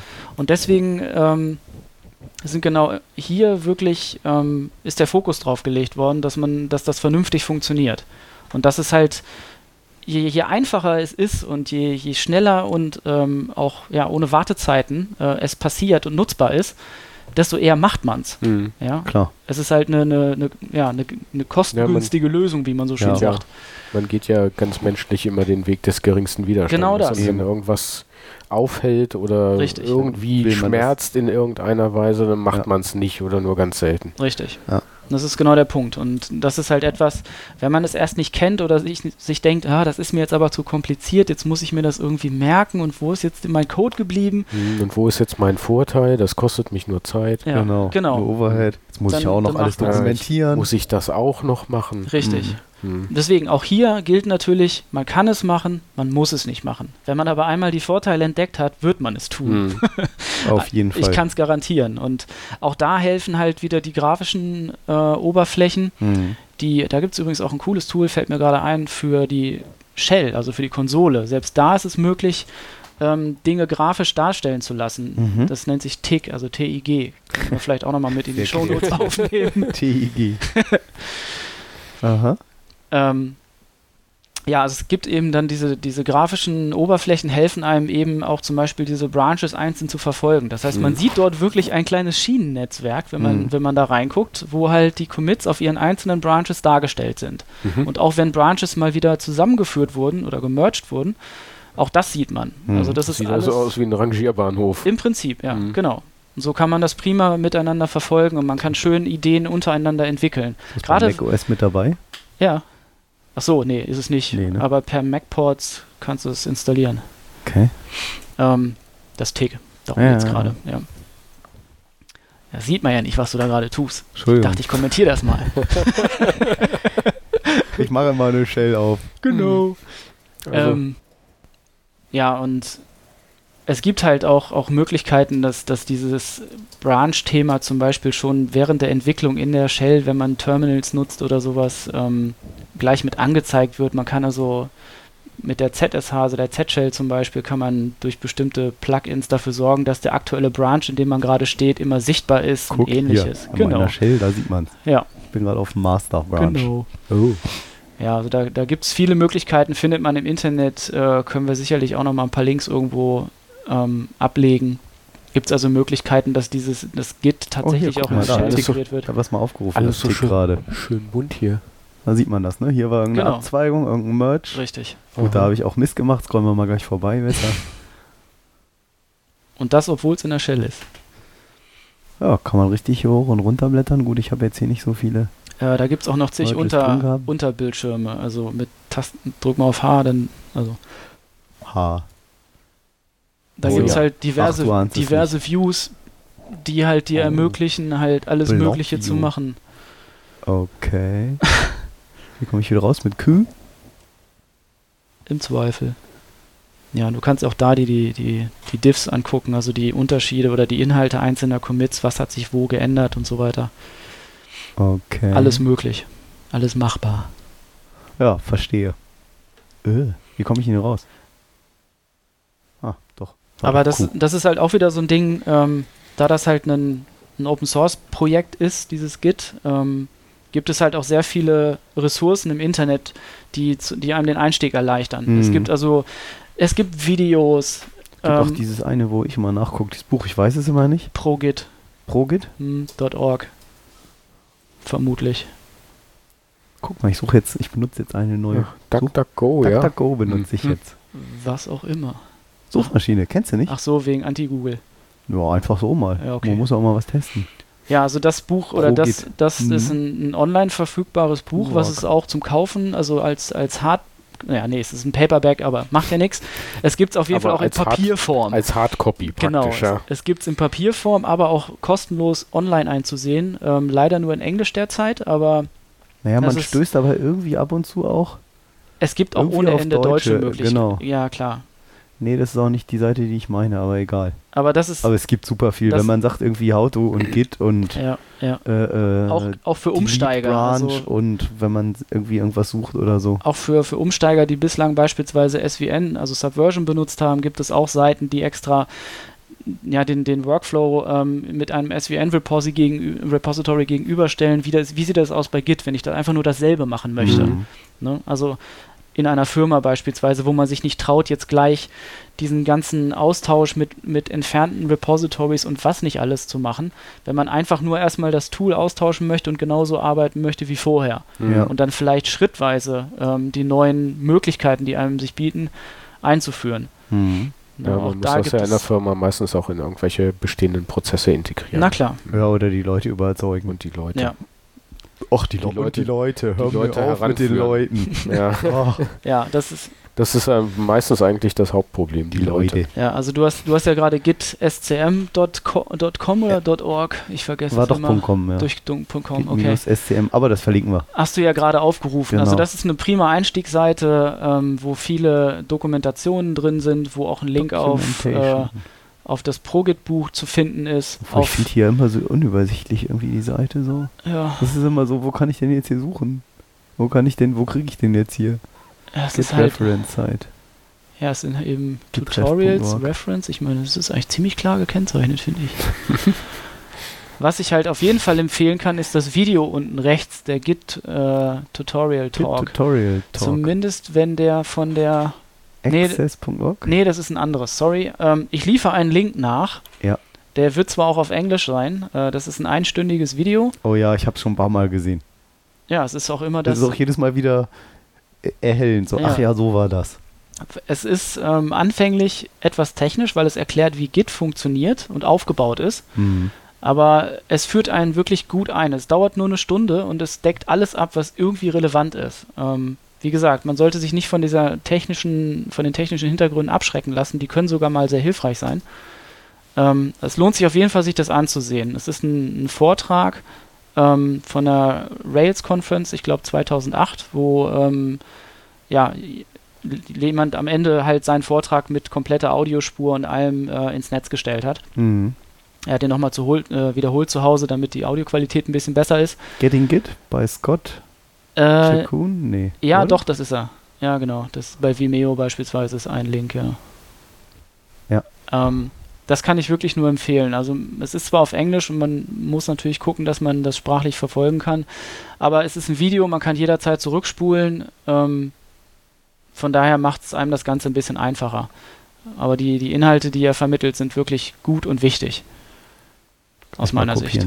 Ähm, und zusätzlich mit diesem Pro-Git-Buch, was wir da eben schon gesehen haben, ähm, kommt man schon wirklich sehr, sehr weit. Ja. Ist, Ja. Und wir können ja auch nochmal gucken, dass wir ein paar deutsche äh, Informationen vielleicht finden. Außerdem hast du ja das heute alles schon so gut erklärt. Eigentlich brauchen wir das jetzt gar nicht. Git Profi in 10 Sekunden. Sowas. Das ist ja das Schöne. Unseren äh, Podcast kann man ja auch immer wieder zurückspulen. ja, das ist auch notwendig. Wieso? du so viel erzählst? Ich sitze hier immer nur still daneben. Mhm. Haben wir noch irgendwas vergessen? Weiß ich, nö, eigentlich. Eigentlich waren so die. Ja, es war ja auch schon ganz warst ja noch nicht viel. so ganz so zu Hause bei Versionierungssystemen, unterstelle ich jetzt mal. Oder vielleicht noch nicht viel ver Hä? verwendet. Hm? Ich dachte, du warst ja vielleicht noch nicht ganz so viel zu Hause bei den Versionierungssystemen. Nee, bislang nicht, aber Fehlt ich habe was? neue äh, Erkenntnisse gewonnen, dass ich das also im administrativen Umfeld doch ganz gut gebraucht hätte. also vielleicht Es noch so ein sogar irgend so ein, es Ich weiß ja sogar nicht- irgend so ein, warte mal, irgend so ein Projekt jetzt, was tatsächlich eine Backup-Software auf Git irgendwie aufbaut. Ja, gibt's Irgendwie mit den mehrere. Mechanismen oder so, Ja, die da auch recht Gibt's, gibt's schon lange erfolgreich diverse. irgendwie ist. So ganz interessante Ansätze, komme ich gerade nicht auf den Namen, Also, aber egal. Und wer Ja. Argumente braucht, äh, ob Git nun gut ist oder nicht und ob man das vielleicht irgendwo einsetzen kann Mhm. überhaupt. Äh, auf der Git SCM-Seite zum Beispiel sind auch diverse Projekte gelistet, die mittlerweile Git einsetzen. Das Ah. ist eben nicht nur der Linux-Kernel, sondern eben auch Qt, also wer, wer die KDE-Entwicklung so ein bisschen Mhm. kennt, die Linux KDE ist K-Desktop Environment, die KDE selbst ist drauf. Äh, ich glaube, ja, Ruby ist Ruby on Rails ist auch darüber. Ähm, jetzt hat, glaube ich, gerade PHP die Migration hinter sich gebracht. Also Mhm. Apache läuft auch darüber, meine Drupal auch, meine Webseite, mein Webseiten-CMS. ich. Ah, ja, Oder Drupal. man sieht also, dass wirklich Drupal. namhafte große Projekte mit vielen Entwicklern ähm, das mittlerweile einsetzen. Also es ist keine Eintagsfliege und es ist eine Mhm. gewaltige Community dahinter, Voll. die das Ganze auch in der Zukunft pflegen wird, was nicht ganz unwichtig ist für den möglichen Firmeneinsatz zum Mhm. Beispiel. Mhm. Aber was ich noch sagen wollte, ähm, ich weiß ja nicht, wie viele Studenten uns jetzt zum Beispiel gerade zuhören. Ähm, und halt Leute, die jetzt vielleicht keine Softwareentwickler sind oder jetzt auch selbst in diesem Robotik-Kontext nicht, vielleicht nicht so viel programmieren. Alle Leute, die schon mal Studienarbeiten geschrieben haben und dafür Hm. jetzt nicht unbedingt Word nutzen oder OpenOffice oder sowas, sondern vielleicht LaTeX. Mhm. Ähm, also es ist ein spezielles Textsatzsystem, was am Ende einfach mit normalen Textdateien arbeitet. Sieht so ähnlich aus wie eine HTML-Datei meinetwegen. Ähm, das ist sehr schön auch zum Arbeiten von äh, zum, zum Versionieren von äh, Studienarbeiten Stimmt. oder von, von wissenschaftlichen Veröffentlichungen, Stimmt. Äh, Doktor, Diplomarbeiten. Heute Kapitel über äh, äh, Ja. Augensizierungen hinzugefügt Genau. und äh, da halt Inhaltsverzeichnis Genau. äh, überarbeitet Genau. oder solche Sachen kann man natürlich schön dann. Das geht natürlich, das kann man natürlich auch mit, mit Word-Dateien machen oder mit OpenOffice oder was auch immer. Ja, wobei mittlerweile sind ja die Word-Dateien XLSX ist ja glaube ich sogar auch Ja, es ist XML, oder? XML-Dateien, aber es aber, Aber es hilft einem nicht so. Ich, kann, ZIP- ZIP-Archive. es sind also- ZIP-Archive ich will zum da keinen Diff machen oder und sowas. zum anderen ist es ein XML, was nicht darauf ge- ausgelegt ist, äh, manuell gelesen zu werden. Okay. Das ist ziemlich hässlich. Okay. Aber bei diesen Ja, ist auch nicht so einfach, da drin zu ändern. Ich habe das am Wochenende Genau. versucht, in einem? XLSX was zu ändern, habe das ausgepackt, habe okay. die Strings geändert, das Ganze wieder in ein Archiv zurückgepackt und dann konnte es mein Office nicht mehr lesen. Ja. Also Okay, das, so viel das, dazu. das kann man Ja, ich eigentlich vergessen. weiß nicht, an welchen Stellen, in welchen XML-Dateien, das sind ja dann Nee. Dutzende, die dann da äh, erzeugt Ja. werden, we- wo man dann noch ändern muss. Also einfach in der in der Strings Haupt-XML-Datei irgendwas zu ändern, hat nicht funktioniert. Okay, das wusste ich nicht. Naja, und dieses LaTeX Microsoft. ist halt ein Textsatzsystem, was mit reinen Textdateien arbeitet. Genau. Das heißt also, ich kann nicht nur sehen, dass ich an einer Datei zu einem bestimmten Zeitpunkt eine bestimmte Sache geändert habe, sondern kann auch, weil es eine Textdatei ist, mir tatsächlich, als wäre es Source Code, Ja, die wirklich einen AB-Vergleich machen. Ich kann also ihr die konkrete, ja, Ja. ich kann aber die, ich, ich kann also die konkrete Änderung mir ansehen. cool. Und das ist etwas, was ich persönlich auch sehr zu schätzen gewusst habe, als ich halt noch solche Arbeiten geschrieben habe. Ähm, und Hast du gerade auch mit deiner Masterarbeit auch genutzt? immer für all, alle Das hat jetzt jeder gehört, aber das ist nichts. Was, ey, mach hier nicht die teure, Ja. die teure Tasse aus dem Urlaub kaputt. Also Also, ich habe es im Studium habe ich es nur genutzt. mir macht's nichts, aber meiner Frau. Im, Entschuldigung. Im Studium habe ich es Studium. nur genutzt und ähm, da ich halt auch jetzt im, im, in der Forschung tätig bin, äh, nutze ich es auch weiterhin. Also für alle wissenschaftlichen Veröffentlichungen, die wir so schreiben oder sowas, Mhm. Genial. ähm, wird halt, das ist aber ein anderes Thema, Hm. im Endeffekt nur LaTeX genutzt. Kann ich Ja. auch nur empfehlen, schaut es euch an, ähm, wenn ihr, wenn ihr ähm, professionell größere Dokumente zu schreiben habt oder Bin ich sowas. sehr dafür, ja. Weil- Mache ich auch LA? alles mit. Schreibt sich L-A-T-E-X. X, E genau. LaTeX. Also LaTeX im Deutschen sozusagen. aber Latex hat- geschrieben, Genau. Latex eigentlich ausgesprochen. LaTeX. Mhm, okay. Genau. Ähm, ist aber ein anderes Thema, aber es ermöglicht Auch für. Mania, also wir haben ja schon, wir haben ja auch schon, weiß nicht, über Giraffen und Da können, ähnliches. können wir ja auch mal eine Also- Folge drüber machen, aber was hat das Über mit Robotik Latex. zu tun? Ja, nix. Ja, Ja, da müssen nicht mal unsere Hörer melden, was sie von uns hören wollen, ne? Feedback, Feedback. ja, richtig. Nein, aber Unter das ist halt auch www.robotiklabor.de. ein anderer Fall, der eben nichts mit Source Code zu tun hat, aber trotzdem die Nützlichkeit einfach Ja, äh, nochmal zeigt. Stimmt, weil einfach textbasiert und äh, Genau. Also fertig. man kann es auch für jede ASCII-Datei oder was auch immer, Rezepte, mir doch egal.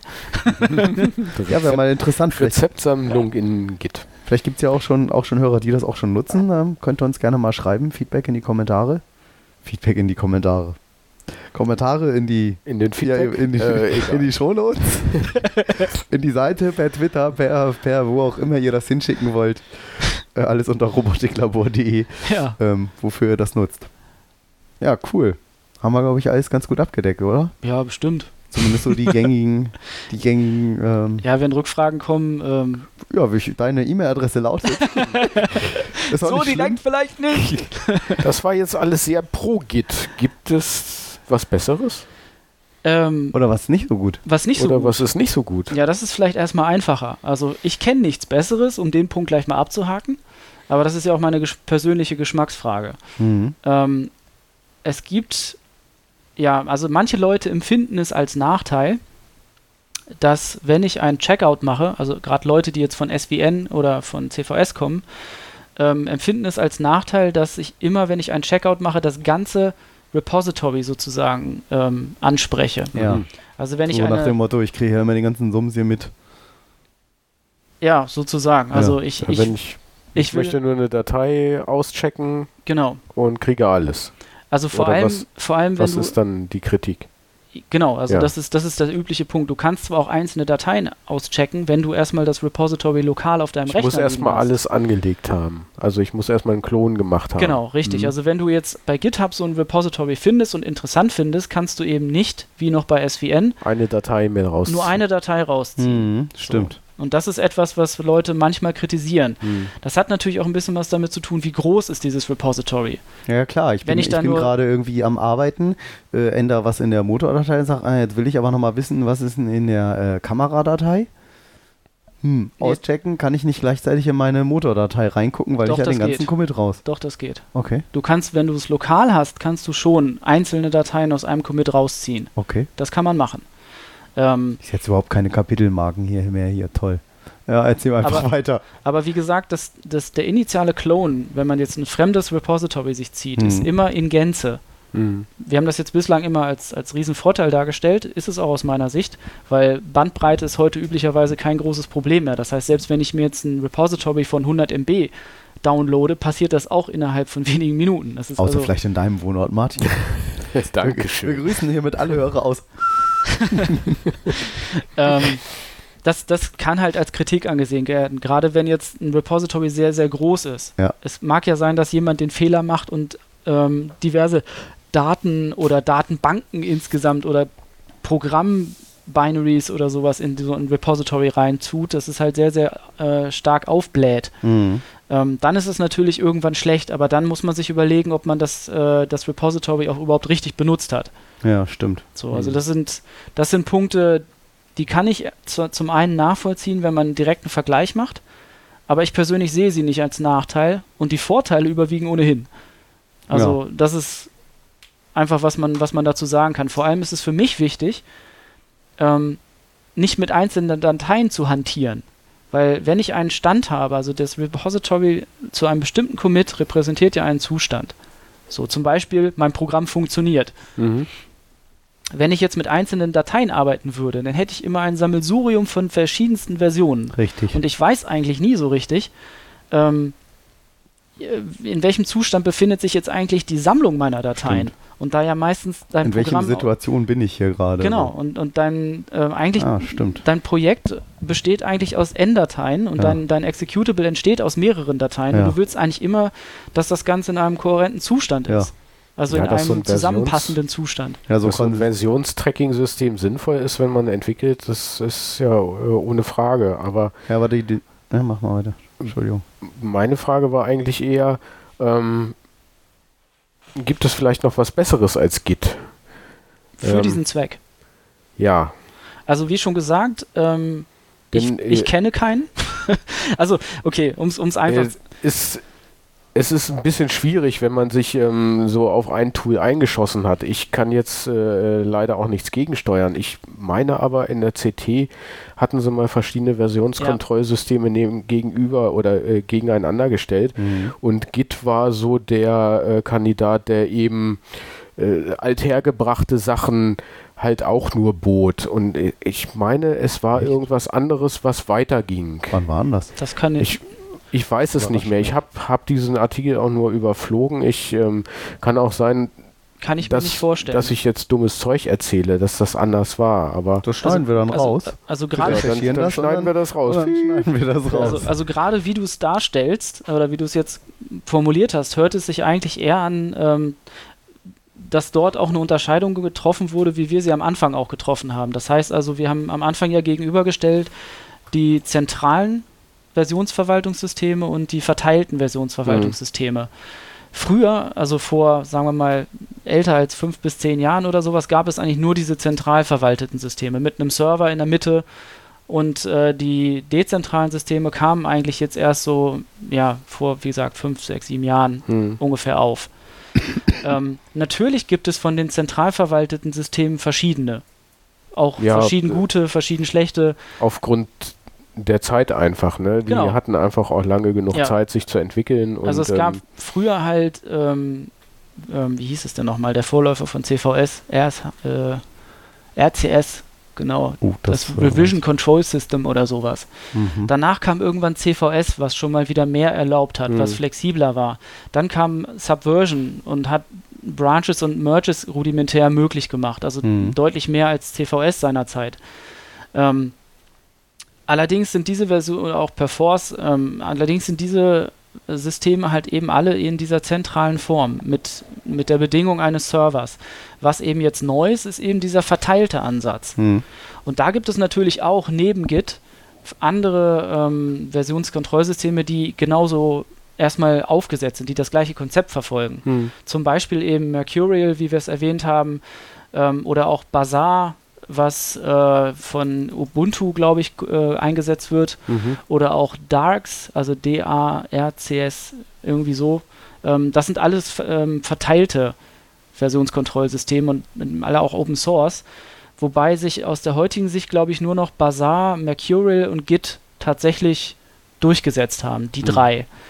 Git und Mercurial, denke ich, sind sich dabei äh, noch am ähnlichsten. Ähm, hinter Mercurial steckt, glaube ich, auch eine, eine Firma, äh, heißt vielleicht sogar so, ich weiß es gerade nicht mehr genauer.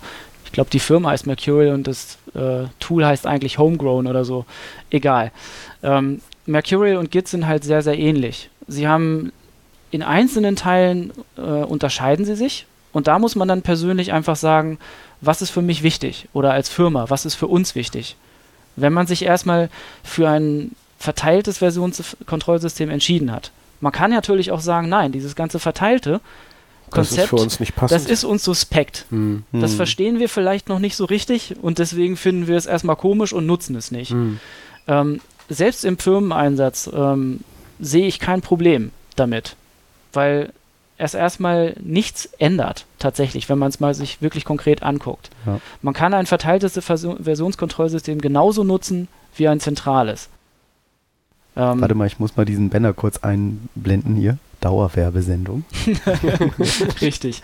Also, okay, es, es gibt halt einzelne Punkte sicherlich wie dieses Locking, was wir vorhin mal angesprochen haben. Das heißt, man sperrt ähm, eine Datei auf dem Server, dass sie von jemandem anderes nicht parallel bearbeitet werden kann. Das ist ein klassisches das Feature von zentralen Systemen. Von zentralen das geht Systemen. hier auf jeden Fall nicht. Das geht hier mhm. so nicht, weil genau das nicht gewünscht ist. Man mhm. möchte keine Entwicklung mhm. verhindern, weil man es auch nicht braucht. Nein. Ne, weil sowieso also, weil es eh nicht nötig ist, weil genau. jeder seine lokale Richtig. Kopie hat. Richtig, ja. genau, weil man sich eh nicht in die Quere kommen kann. Mhm. Das ist genau der Punkt. Aber manche, also wenn man kurzsichtig ist, sieht man halt, ach, ich kann das nicht sperren, ja, das ist aber blöd. Mhm. Ähm, da kommt ja alles durcheinander, das wollen wir nicht. Und deswegen sträuben sich natürlich Einzelne mhm. dagegen. Mhm. Aber wenn man das wirklich mal durchdenkt, ähm, mir persönlich fällt eigentlich wirklich kaum oder so gut wie gar kein äh, Anwendungsfall mehr ein. Mhm. In ein, auch in einem verteilten System gibt es, wie wir vorhin gesehen haben, immer irgendein Repository, was als Master sozusagen auserkoren oder definiert wird. Mhm. Und auch in dieses Master äh, Repository haben dann nur einzelne Leute Schreibzugriff. Mhm. Das heißt, auch das, wenn man jetzt aus der Sicherheit sozusagen ähm, darauf guckt, so. ist kein Hindernis, weil du immer noch einen gesicherten Zugriff hast auf dieses äh, Hauptrepository. Also und meistens, wie gesagt, ist einfach ja, da. Allerdings müsste sich dann eben jemand äh, darum kümmern, die Diffs dann wieder in das Hauptsystem einzuspielen. Na klar. Bei dem anderen hätte ich dann eine, eine Access Control, könnte sagen, okay, der kriegt äh, Zugriff auf den Softwareteil und der auf den und dann ja, genau. muss ich mich um das spätere Einchecken nicht kümmern. Das kann dann jeder selber machen. Das ist richtig, ja. Also ähm, da ist dann vielleicht noch ein Unterschied. Nicht mal das. Also wenn man in einer, in einer zentralen Topologie sozusagen arbeitet, das heißt, ich habe zentral ein Repository, in das alle reinschreiben dürfen, mhm. so wie es halt auch beim zentralen Repository wie SWN der Fall wäre, mhm. dann hast du das, dann passiert dasselbe. Mhm. Ähm, wenn du dann zum Beispiel versuchst, in dieses Repository reinzuschreiben, ähm, dann sagt dir Git im Zweifel, nee, geht nicht. Nach dir, oder äh, es hat jemand nach dir das ähm, ausgecheckt. eine Änderung gemacht, Änderung. aber vor dir schon wieder zurückgeschrieben. Ja. Hm. Und dann, dann sagt dir geht, nee, sorry, ich kann das, ich kann deine Änderung jetzt nicht hochschieben. Hm. Du musst erstmal den aktuellen Stand dir wiederziehen ja. und mit deinen Stimmt. Entwicklungen äh, verschmelzen, merchen. Selber merchen. Genau. genau. Mhm. Und im Zweifel Konflikte lösen. Ja, das sind ja Sachen, das ist mir sogar selber hier schon passiert. Ja. So, irgendwas hier geändert. Weil du auf zwei am, Rechnern arbeitest. An, an, an, dem einen Rechner und irgendwann an dem anderen und dann irgendwann so, ey, wundert man sich immer am Anfang über die Fehlermeldung, genau. weil die nicht so, wie ich fand, immer nicht so super selbsterklärend war. Also da war es dann auch noch an der Shell oder irgendwie so. Ja. Dann erstmal gestutzt, so, hä, wie, wie, was, wie? Ah, okay, jemand hat Änderungen vorgenommen. Ja, klar. Habe ich selber was geändert. Ja. Und dann war da nämlich tatsächlich dann irgendwo ein Konflikt an der Stelle. Genau. Wo gesagt hat, hier, Moment, geht so nicht. Also das ist so gesehen kein Unterschied. Also mhm. du brauchst niemanden, der Changes oder der, der solche Commits integriert, mhm. wenn du nach dem alten Modell sozusagen deine Mitarbeiter arbeiten lässt. Mhm. Genau. Man kann, und das ist eben das Schöne, man, man kann weitermachen wie vorher, es ändert sich fast nichts. ähm, aber man hat die Möglichkeit, flexibler zu werden, dass sich zum Beispiel innerhalb eines Teams erstmal einzelne Entwickler austauschen untereinander, weil sie vielleicht zusammen an einem Feature arbeiten. Mhm. Und erst wenn die beiden fertig sind, läuft das zurück in, äh, ein, ein, in das zentrale Repository sozusagen. Mhm. Und zwar in schönen kleinen Häppchen ähm, und nicht als riesiger, riesiger Commit-Block, der dann mhm. da irgendwann auftaucht und die ganze Historie, die dahin geführt hat, komplett ignoriert. Was halt früher sonst auch häufig ein Problem war, weil man konnte ja nicht committen, weil das würde ja dann auch vielleicht in Firmen hat man ja häufig so, so eine Bildfarm. Das Achso, heißt, und dann hat man doch wieder irgendwie die lokale Softwarekopie und wenn dann die Workstation äh, abstürzt, also die, die, Festplatte kaputt ist, dann ist äh, dann sind die Changes weg. Sind die ganzen ja. Changes weg, weil man genau. vorher nichts genau. zurückgespielt Gepusht. hat. Ja, mhm. oder das, was ich gerade noch meinte, ist halt dieses Ding, dass ähm, vielleicht wenn es nur ein zentrales Repository gibt und jeder dort seine Änderungen reinpushen muss, die kleinsten Änderungen, dann ist es häufig so, dass viele Leute ähm, sich nicht trauen zu pushen, weil ja vielleicht ihr Commit ähm, dann das, was in dem zentralen Repository ist, kaputt machen könnte. Mhm. Vielleicht auch, weil es noch gar nicht fertig ist. Mhm. So, also entwickelst du, entwickelst du, entwickelst du. Lässt das so lange ausgecheckt. Lässt es so lange ausgecheckt und entwickelst und hast am Ende so ein riesiges Commit, ja. was du dann, weil es dann erst funktioniert, ja, zurückschiebst. Und die ganzen, kannst die ganz, und hast da natürlich dann die ganzen Änderungen, die du in der Laufe der, im Laufe der Zeit gemacht hast, überhaupt nicht dokumentiert. Richtig, weil du nur noch eine große hast. Ja. Und das ist natürlich auch ein Riesennachteil. Mhm. Das ist aber einfach nicht anders zu machen, weil du halt sonst immer Gefahr läufst, dass das, was zentral liegt, äh, nicht mehr baufähig ist, also dass man mhm. das nicht mehr compilen könnte beispielsweise mhm. und dann andere Kollegen genervt sind, mhm. weil der Zustand im zentralen Repository ein kaputter ist. Mhm. So, und das ist natürlich alles etwas, was nicht wünschenswert mhm. ist. Und das ist nochmal so eine andere Sicht auf das ja, immer wieder das, gleiche Problem das eigentlich. Das ist dann natürlich, das ist natürlich jetzt mehr das Thema, was habe ich im größeren Umfeld in der Softwareentwicklung, ja. aber natürlich trotzdem, das kann ja trotzdem sein, hier, hier hören auch Leute ähm, zu, die irgendwie in einem Hackerspace organisiert sind und die sagen, Mensch, wir sind ja aber vielleicht schon zehn Leute oder sind ja aber vielleicht ja. schon, das reichen ja schon fünf oder zwanzig Leute. Ja, oder selbst zwei reichen schon. Genau, ja. ist der Konflikt vorprogrammiert. Ja. Ich bin froh, dass wir hier so friedlich miteinander reden. das können wir ganz schnell ändern. Ja, Kollege. mein Freund. Ob du wohl? ja. Ja, schön. Ja, am interessantesten fand ich eigentlich, äh, dass man das gar nicht unbedingt aus Entwicklersicht sehen muss. Bislang hat mich ein äh, Versionskontrollsystem da nicht so besonders interessiert für mich mhm. privat, weil ich ähm, äh, nicht programmiere und oder so gut wie gar nicht und ähm, ansonsten keine An Anwendungsgebiete sah. Ja. Aber ähm, um auch Kontrolle über Config-Dateien ja. zu behalten, ist es doch eine sehr schöne Sache. Oder eben auch seine Textdateien, die man mhm. irgendwo abgespeichert mhm. hat. Und da hast du ja auch schon immer mitgearbeitet mit dem LaTeX. Ja, ich arbeite damals, seit ne? Jahren mit LaTeX. Ja. aber auf die Idee gekommen, das in einem Versionskontrollsystem zu lagern, bin ich mhm. nie. Ja, viel Spaß ab heute. Hm. ja, sehr schön. Olli, ja, danke. Ja, gerne. Das war mal ausführlich. Äh, wir ja. sind auch erst zwei Stunden wie lange sollte dieser Beitrag eigentlich dauern? ich hatte da so vier Minuten vorgesehen. Viertelstunde maximal. Ja, Jetzt kommt circa. der zweite Bänder. Achtung, wartet. Alle nachfolgenden Sendungen verschieben sich um. ja, cool. Ähm, ganz vergessen hatte ich am Anfang noch. Wir haben, äh, ich habe noch ein bisschen auf robotiklabor.de gebastelt es gibt jetzt endlich eine, yeah, eine Suche. Also wenn ihr irgendwie mal wissen wollt, über was wir so berichtet haben, könnt ihr dort ähm, Suchbegriffe wie Arduino, Segway oder was auch immer, über was wir da so berichtet haben, yeah, mhm. ähm, könnt ihr dort recherchieren. Außerdem habe ich spaßeshalber heute nochmal versucht, über die Downloads mal ein bisschen zu schauen. Und äh, Hast du neue Statistikdinge getan? Ja, so mehr oder weniger. Also das, was der Webalizer dahergab. Ich habe mir eigentlich Pivik installiert, P-E-V-E-K, aber das macht noch nicht so hundertprozentig das, was ich, was ich, was es soll.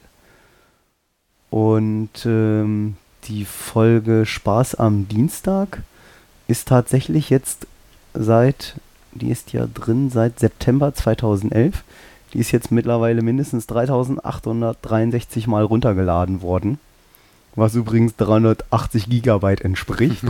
Schönen Gruß an meinen Provider an dieser Stelle. Äh, Ich will sie auch fürstlich bezahlt. Ja, aber hallo. Und ähm, Segway auf Krankenschein mindestens 1073 Mal. Also Requests waren komischerweise 2405, so ganz verstanden habe ich das nicht.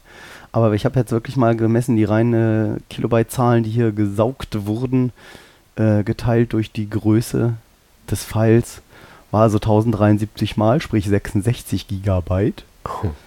Klospülungssensor, das war glaube ich die Folge mit dem Florian, ist mindestens 1000 Mal runtergeladen worden, 92 Gigabyte. Gollum auch knapp 1000 Mal, 50 Gigabyte. Und äh, ja, die letzte Folge, Olli, du hast sie noch nicht gehört, Pussybürsten, Gelesen habe ich den Titel. 813 Mal, was eigentlich schon, äh, was schon echt fett ist, weil das war jetzt nur der Februar und der März zusammen. 813 Mal runtergeladen, 72 Gigabyte. Jetzt schon. Jetzt Hm. schon. Kann man irgendwie nicht meckern. Was dann irgendwie, wäre jetzt mal spaßeshalber, würde mich ja mal interessieren. Also ich glaube ja bis heute noch, dass Spaß am Dienstag, dass das irgendwie ein Fehler ist mit 4200 Downloads. So 380 Gig. Das wären dann insgesamt 600 Gigabyte. Du hast keine Volumenbeschränkung, ja. Richtig. Wie kommst du da drauf? Kann man nicht meckern. Ich glaube, sonst können wir das nicht Ja. finanzieren. Kann man nicht meckern. Also Die Jubiläumssendung ja auch der gebührende Anlass sozusagen, hier mal ein bisschen Resümee zu ziehen. Ja, absolut. Äh, apropos Resümee, nimmt der ja eigentlich noch auf? Olli, schrei mal. Schreien! ja, sieht gut aus. Danke. Entschuldigung, Das ich musste es tun. Du Ja. wurdest förmlich dazu Genau, gezwungen. also ähm, Statistik. Aber ich ja, bin sehr weder schön. jung, noch kriege ich hier Geld. Das ist richtig. Du musst noch was zahlen dafür, dass du teilnehmen darfst. Schmerzlich Geld. Das ist fast wie RTL Promi-Boxen hier. Also, War das ähm, nicht auf Pro 7? Mann, jetzt Oder- kommt zur Sache hier. Es sind schon zwei Stunden um, das wird eh keiner mehr hören. Also, nochmal an der Stelle vielen Dank an alle, die uns so fleißig unterstützt haben durch fleißiges Runterladen, durch Hören. Gebt uns wie immer euer Feedback und eure Kommentare. Auch Anregungen, was ihr immer schon mal hören wolltet, Themen, mit denen wir uns beschäftigen sollen oder auch mit denen wir uns nicht beschäftigen wollen, könnt ihr uns alles schicken Wollen oder sollen? über robotiklabor.de. Ähm, aktuelles gibt es auch immer auf der Facebook-Seite oder am aktuellsten eigentlich immer per Twitter. Folgt ihr dem Account Robotiklabor. Da kriegt ihr auch immer alle News. Oder den RSS-Feed. Habe ich jetzt alle Medien erwischt? Facebook lassen wir weg, Google Plus auch. ähm, was? Zu Recht. Zu Recht. Wozu? Nicht. Zu Recht. Ja. Genau, Robotiklabor jetzt auch mit Suche. Habe ich schon erwähnt. Ähm, auch das Ganze ist ein bisschen schlanker geworden. Auch die Podcasts sieht man nochmal, wie viele Kommentare waren, wie viele Aufrufe von den Shownotes. Ähm, alles ein bisschen, Blüht, wächst und gedeiht. genau, blüht, wächst und gedeiht. Alles ein bisschen übersichtlicher. Zwei Stunden war das gute Stichwort. Wir wollen jetzt eure Ohren vielleicht nicht ganz so überstrapazieren. Ich habe tatsächlich hier noch 30 Themen äh, auf dem Nein. Das ist kein Papier, was ihr rascheln hört. In unserem virtuellen äh, Medium in Evernote und wo auch immer haben wir tatsächlich noch über 30 Themen. 3-0. Ja, ähm, sodass wir da vielleicht doch eher mal dazu übergehen, noch eine kleine Zwischensendung nochmal einzuschieben, irgendwie vielleicht in, weiß ich nicht, ein, zwei Wochen. Martin, da stimmen wir uns nochmal ab. Mhm. Olli, du darfst auch gerne teilnehmen, wenn du möchtest, als Gastredner oder Hörer. Dankeschön. Ähm, deshalb schieben wir die anderen Themen nochmal vor, vor uns her ein bisschen. Das war ja auch schon sehr ausführlich. Ich kann noch kurz was zu Directs.de sagen. Zu Directs.de, das ist meine Website für die, die es noch nicht gehört haben. Aber für meinen eigenen Roboter. Ich habe ja mit dem ARM-Board, mit dem ARM-Prozessor weiter experimentiert und habe dort erfolgreich die Motoren getestet in der Zwischenzeit über die serielle Schnittstelle schon angesteuert. Ähm, auch die RGB-LEDs. Ich habe so ein, so ein sogenanntes Unterfahrlicht unterm Roboter, um dort Zustände zu signalisieren. Also er leuchtet dann von unten rot, grün, blau, gelb in allen Farben. Äh, ja, logisch, RGB. Und kann die dort entsprechend ansteuern, die LEDs. So ganz praktisch kann man irgendwelche Zustände signalisieren wie Äh, Panik. Wie Panik. Beleuchtung. Nein, das ist nicht zum Posing, sondern ähm, das hatte ich tatsächlich aus einem anderen Roboter gesehen. Ich fand das ganz praktisch. So nach dem Motto, Achtung, ich bin jetzt dicht an einem Hindernis, ohne auf den Bildschirm gucken zu müssen, ohne Signaltöne von sich zu geben. Es sind keine Leuchtstoffröhren. Es sind keine Leuchtstoffröhren. Schwarzlicht. Schwarzlicht. Sowas, genau. Ich habe das auch mal in so einem Kinofilm gesehen, so über Tuning Cars. Sowas. Ja, so Fast klar. and the Furious. Ja, ja, genau. Sowas. Ganz so groß. schwarze Hondas mit unten blaue Beleuchtung. Totschick. Unten blaue Beleuchtung. Sehr schön. Die baue ich mir auch noch an. Egal. Es wird nicht besser mit dem Husten. Ja. Das funktioniert auf jeden Fall alles sehr gut. Auch PWM hat gut funktioniert. Ähm, auch die AD-Wandler sind eingebaut, sodass ich jetzt die Akkuspannung überwachen kann mit dem ähm, ARM-Prozessor, die 24 und die 12 Volt. Und äh, ja, ich bin eigentlich jetzt fast kurz davor, das Atmel-Board runterzuschmeißen und den ARM-Prozessor ran einzubauen. Die Platine ist in Arbeit, schaut euch das einfach mal an auf dirx.de. Hinterlasst dort Kommentare, ähm, ob euch das gefällt, ob ihr Anregungen habt, wie man das machen will. Mittlerweile auf Deutsch und auf Englisch. Das ist irgendwie noch ein Bug um den Language-Umschalter rechts oben in dem Menü. Ihr könnt aber bei jedem Artikel einfach unten auf die Englisch-Fahne oder auf die Deutsch-Fahne klicken, dann wechselt das. Aber wir sind ja eh ein deutscher Podcast. Hey, Haben wir ja heute wieder gehört. haben wir heute wieder gehört. Hitler ist schon zweimal jetzt gefallen. Vorsicht, Ja. Echelon. Was? Vorsicht, Echelon, sag ich. Sowas, Test, Test, Bombe. Gibt's das? Ist das Ja. noch aktiv alles so? Ja, klar, nur Saddam zieht nicht mehr. Aber gut, okay. Der ist rausgefallen aus der Filterliste. ja. Ähm, das war das, Directs. Feedback habe ich schon gesagt, hinterlasst das fleißig auf unserer Seite, Themenwünsche auch. Ich würde sagen, für heute war es das erstmal. Olli, dir danke für den ausgiebigen Gerne. Vortrag. Ich hoffe, man konnte mir so ein bisschen folgen. Ja, wir sind ja auch ein bisschen gesprungen, aber das passt ja auch zu unserem Podcast. Das wäre sonst auch ein bisschen langweilig. Zum Abschluss Noch geben wir als euch Betthupferl. als Betthupferl ähm, geben wir euch einen kleinen Kurzfilm mit. Der hat den passenden Titel No Robots. Und da könnt ihr euch mal, den könnt ihr euch jetzt mal anschauen in unserem Audiopodcast. Den könnt ihr euch mal anschauen auf der Webseite. Und äh, wir sagen erstmal gute Nacht für heute und äh, Ciao, vielen ciao. Dank fürs Zuhören. Tschüss. Tschüss. Hast du schon Tschüss gesagt, Olli? Ja, Okay, sag doch mal. brav. Tschüss, Olli. Tschüss. Sag mal Tschüss, Olli.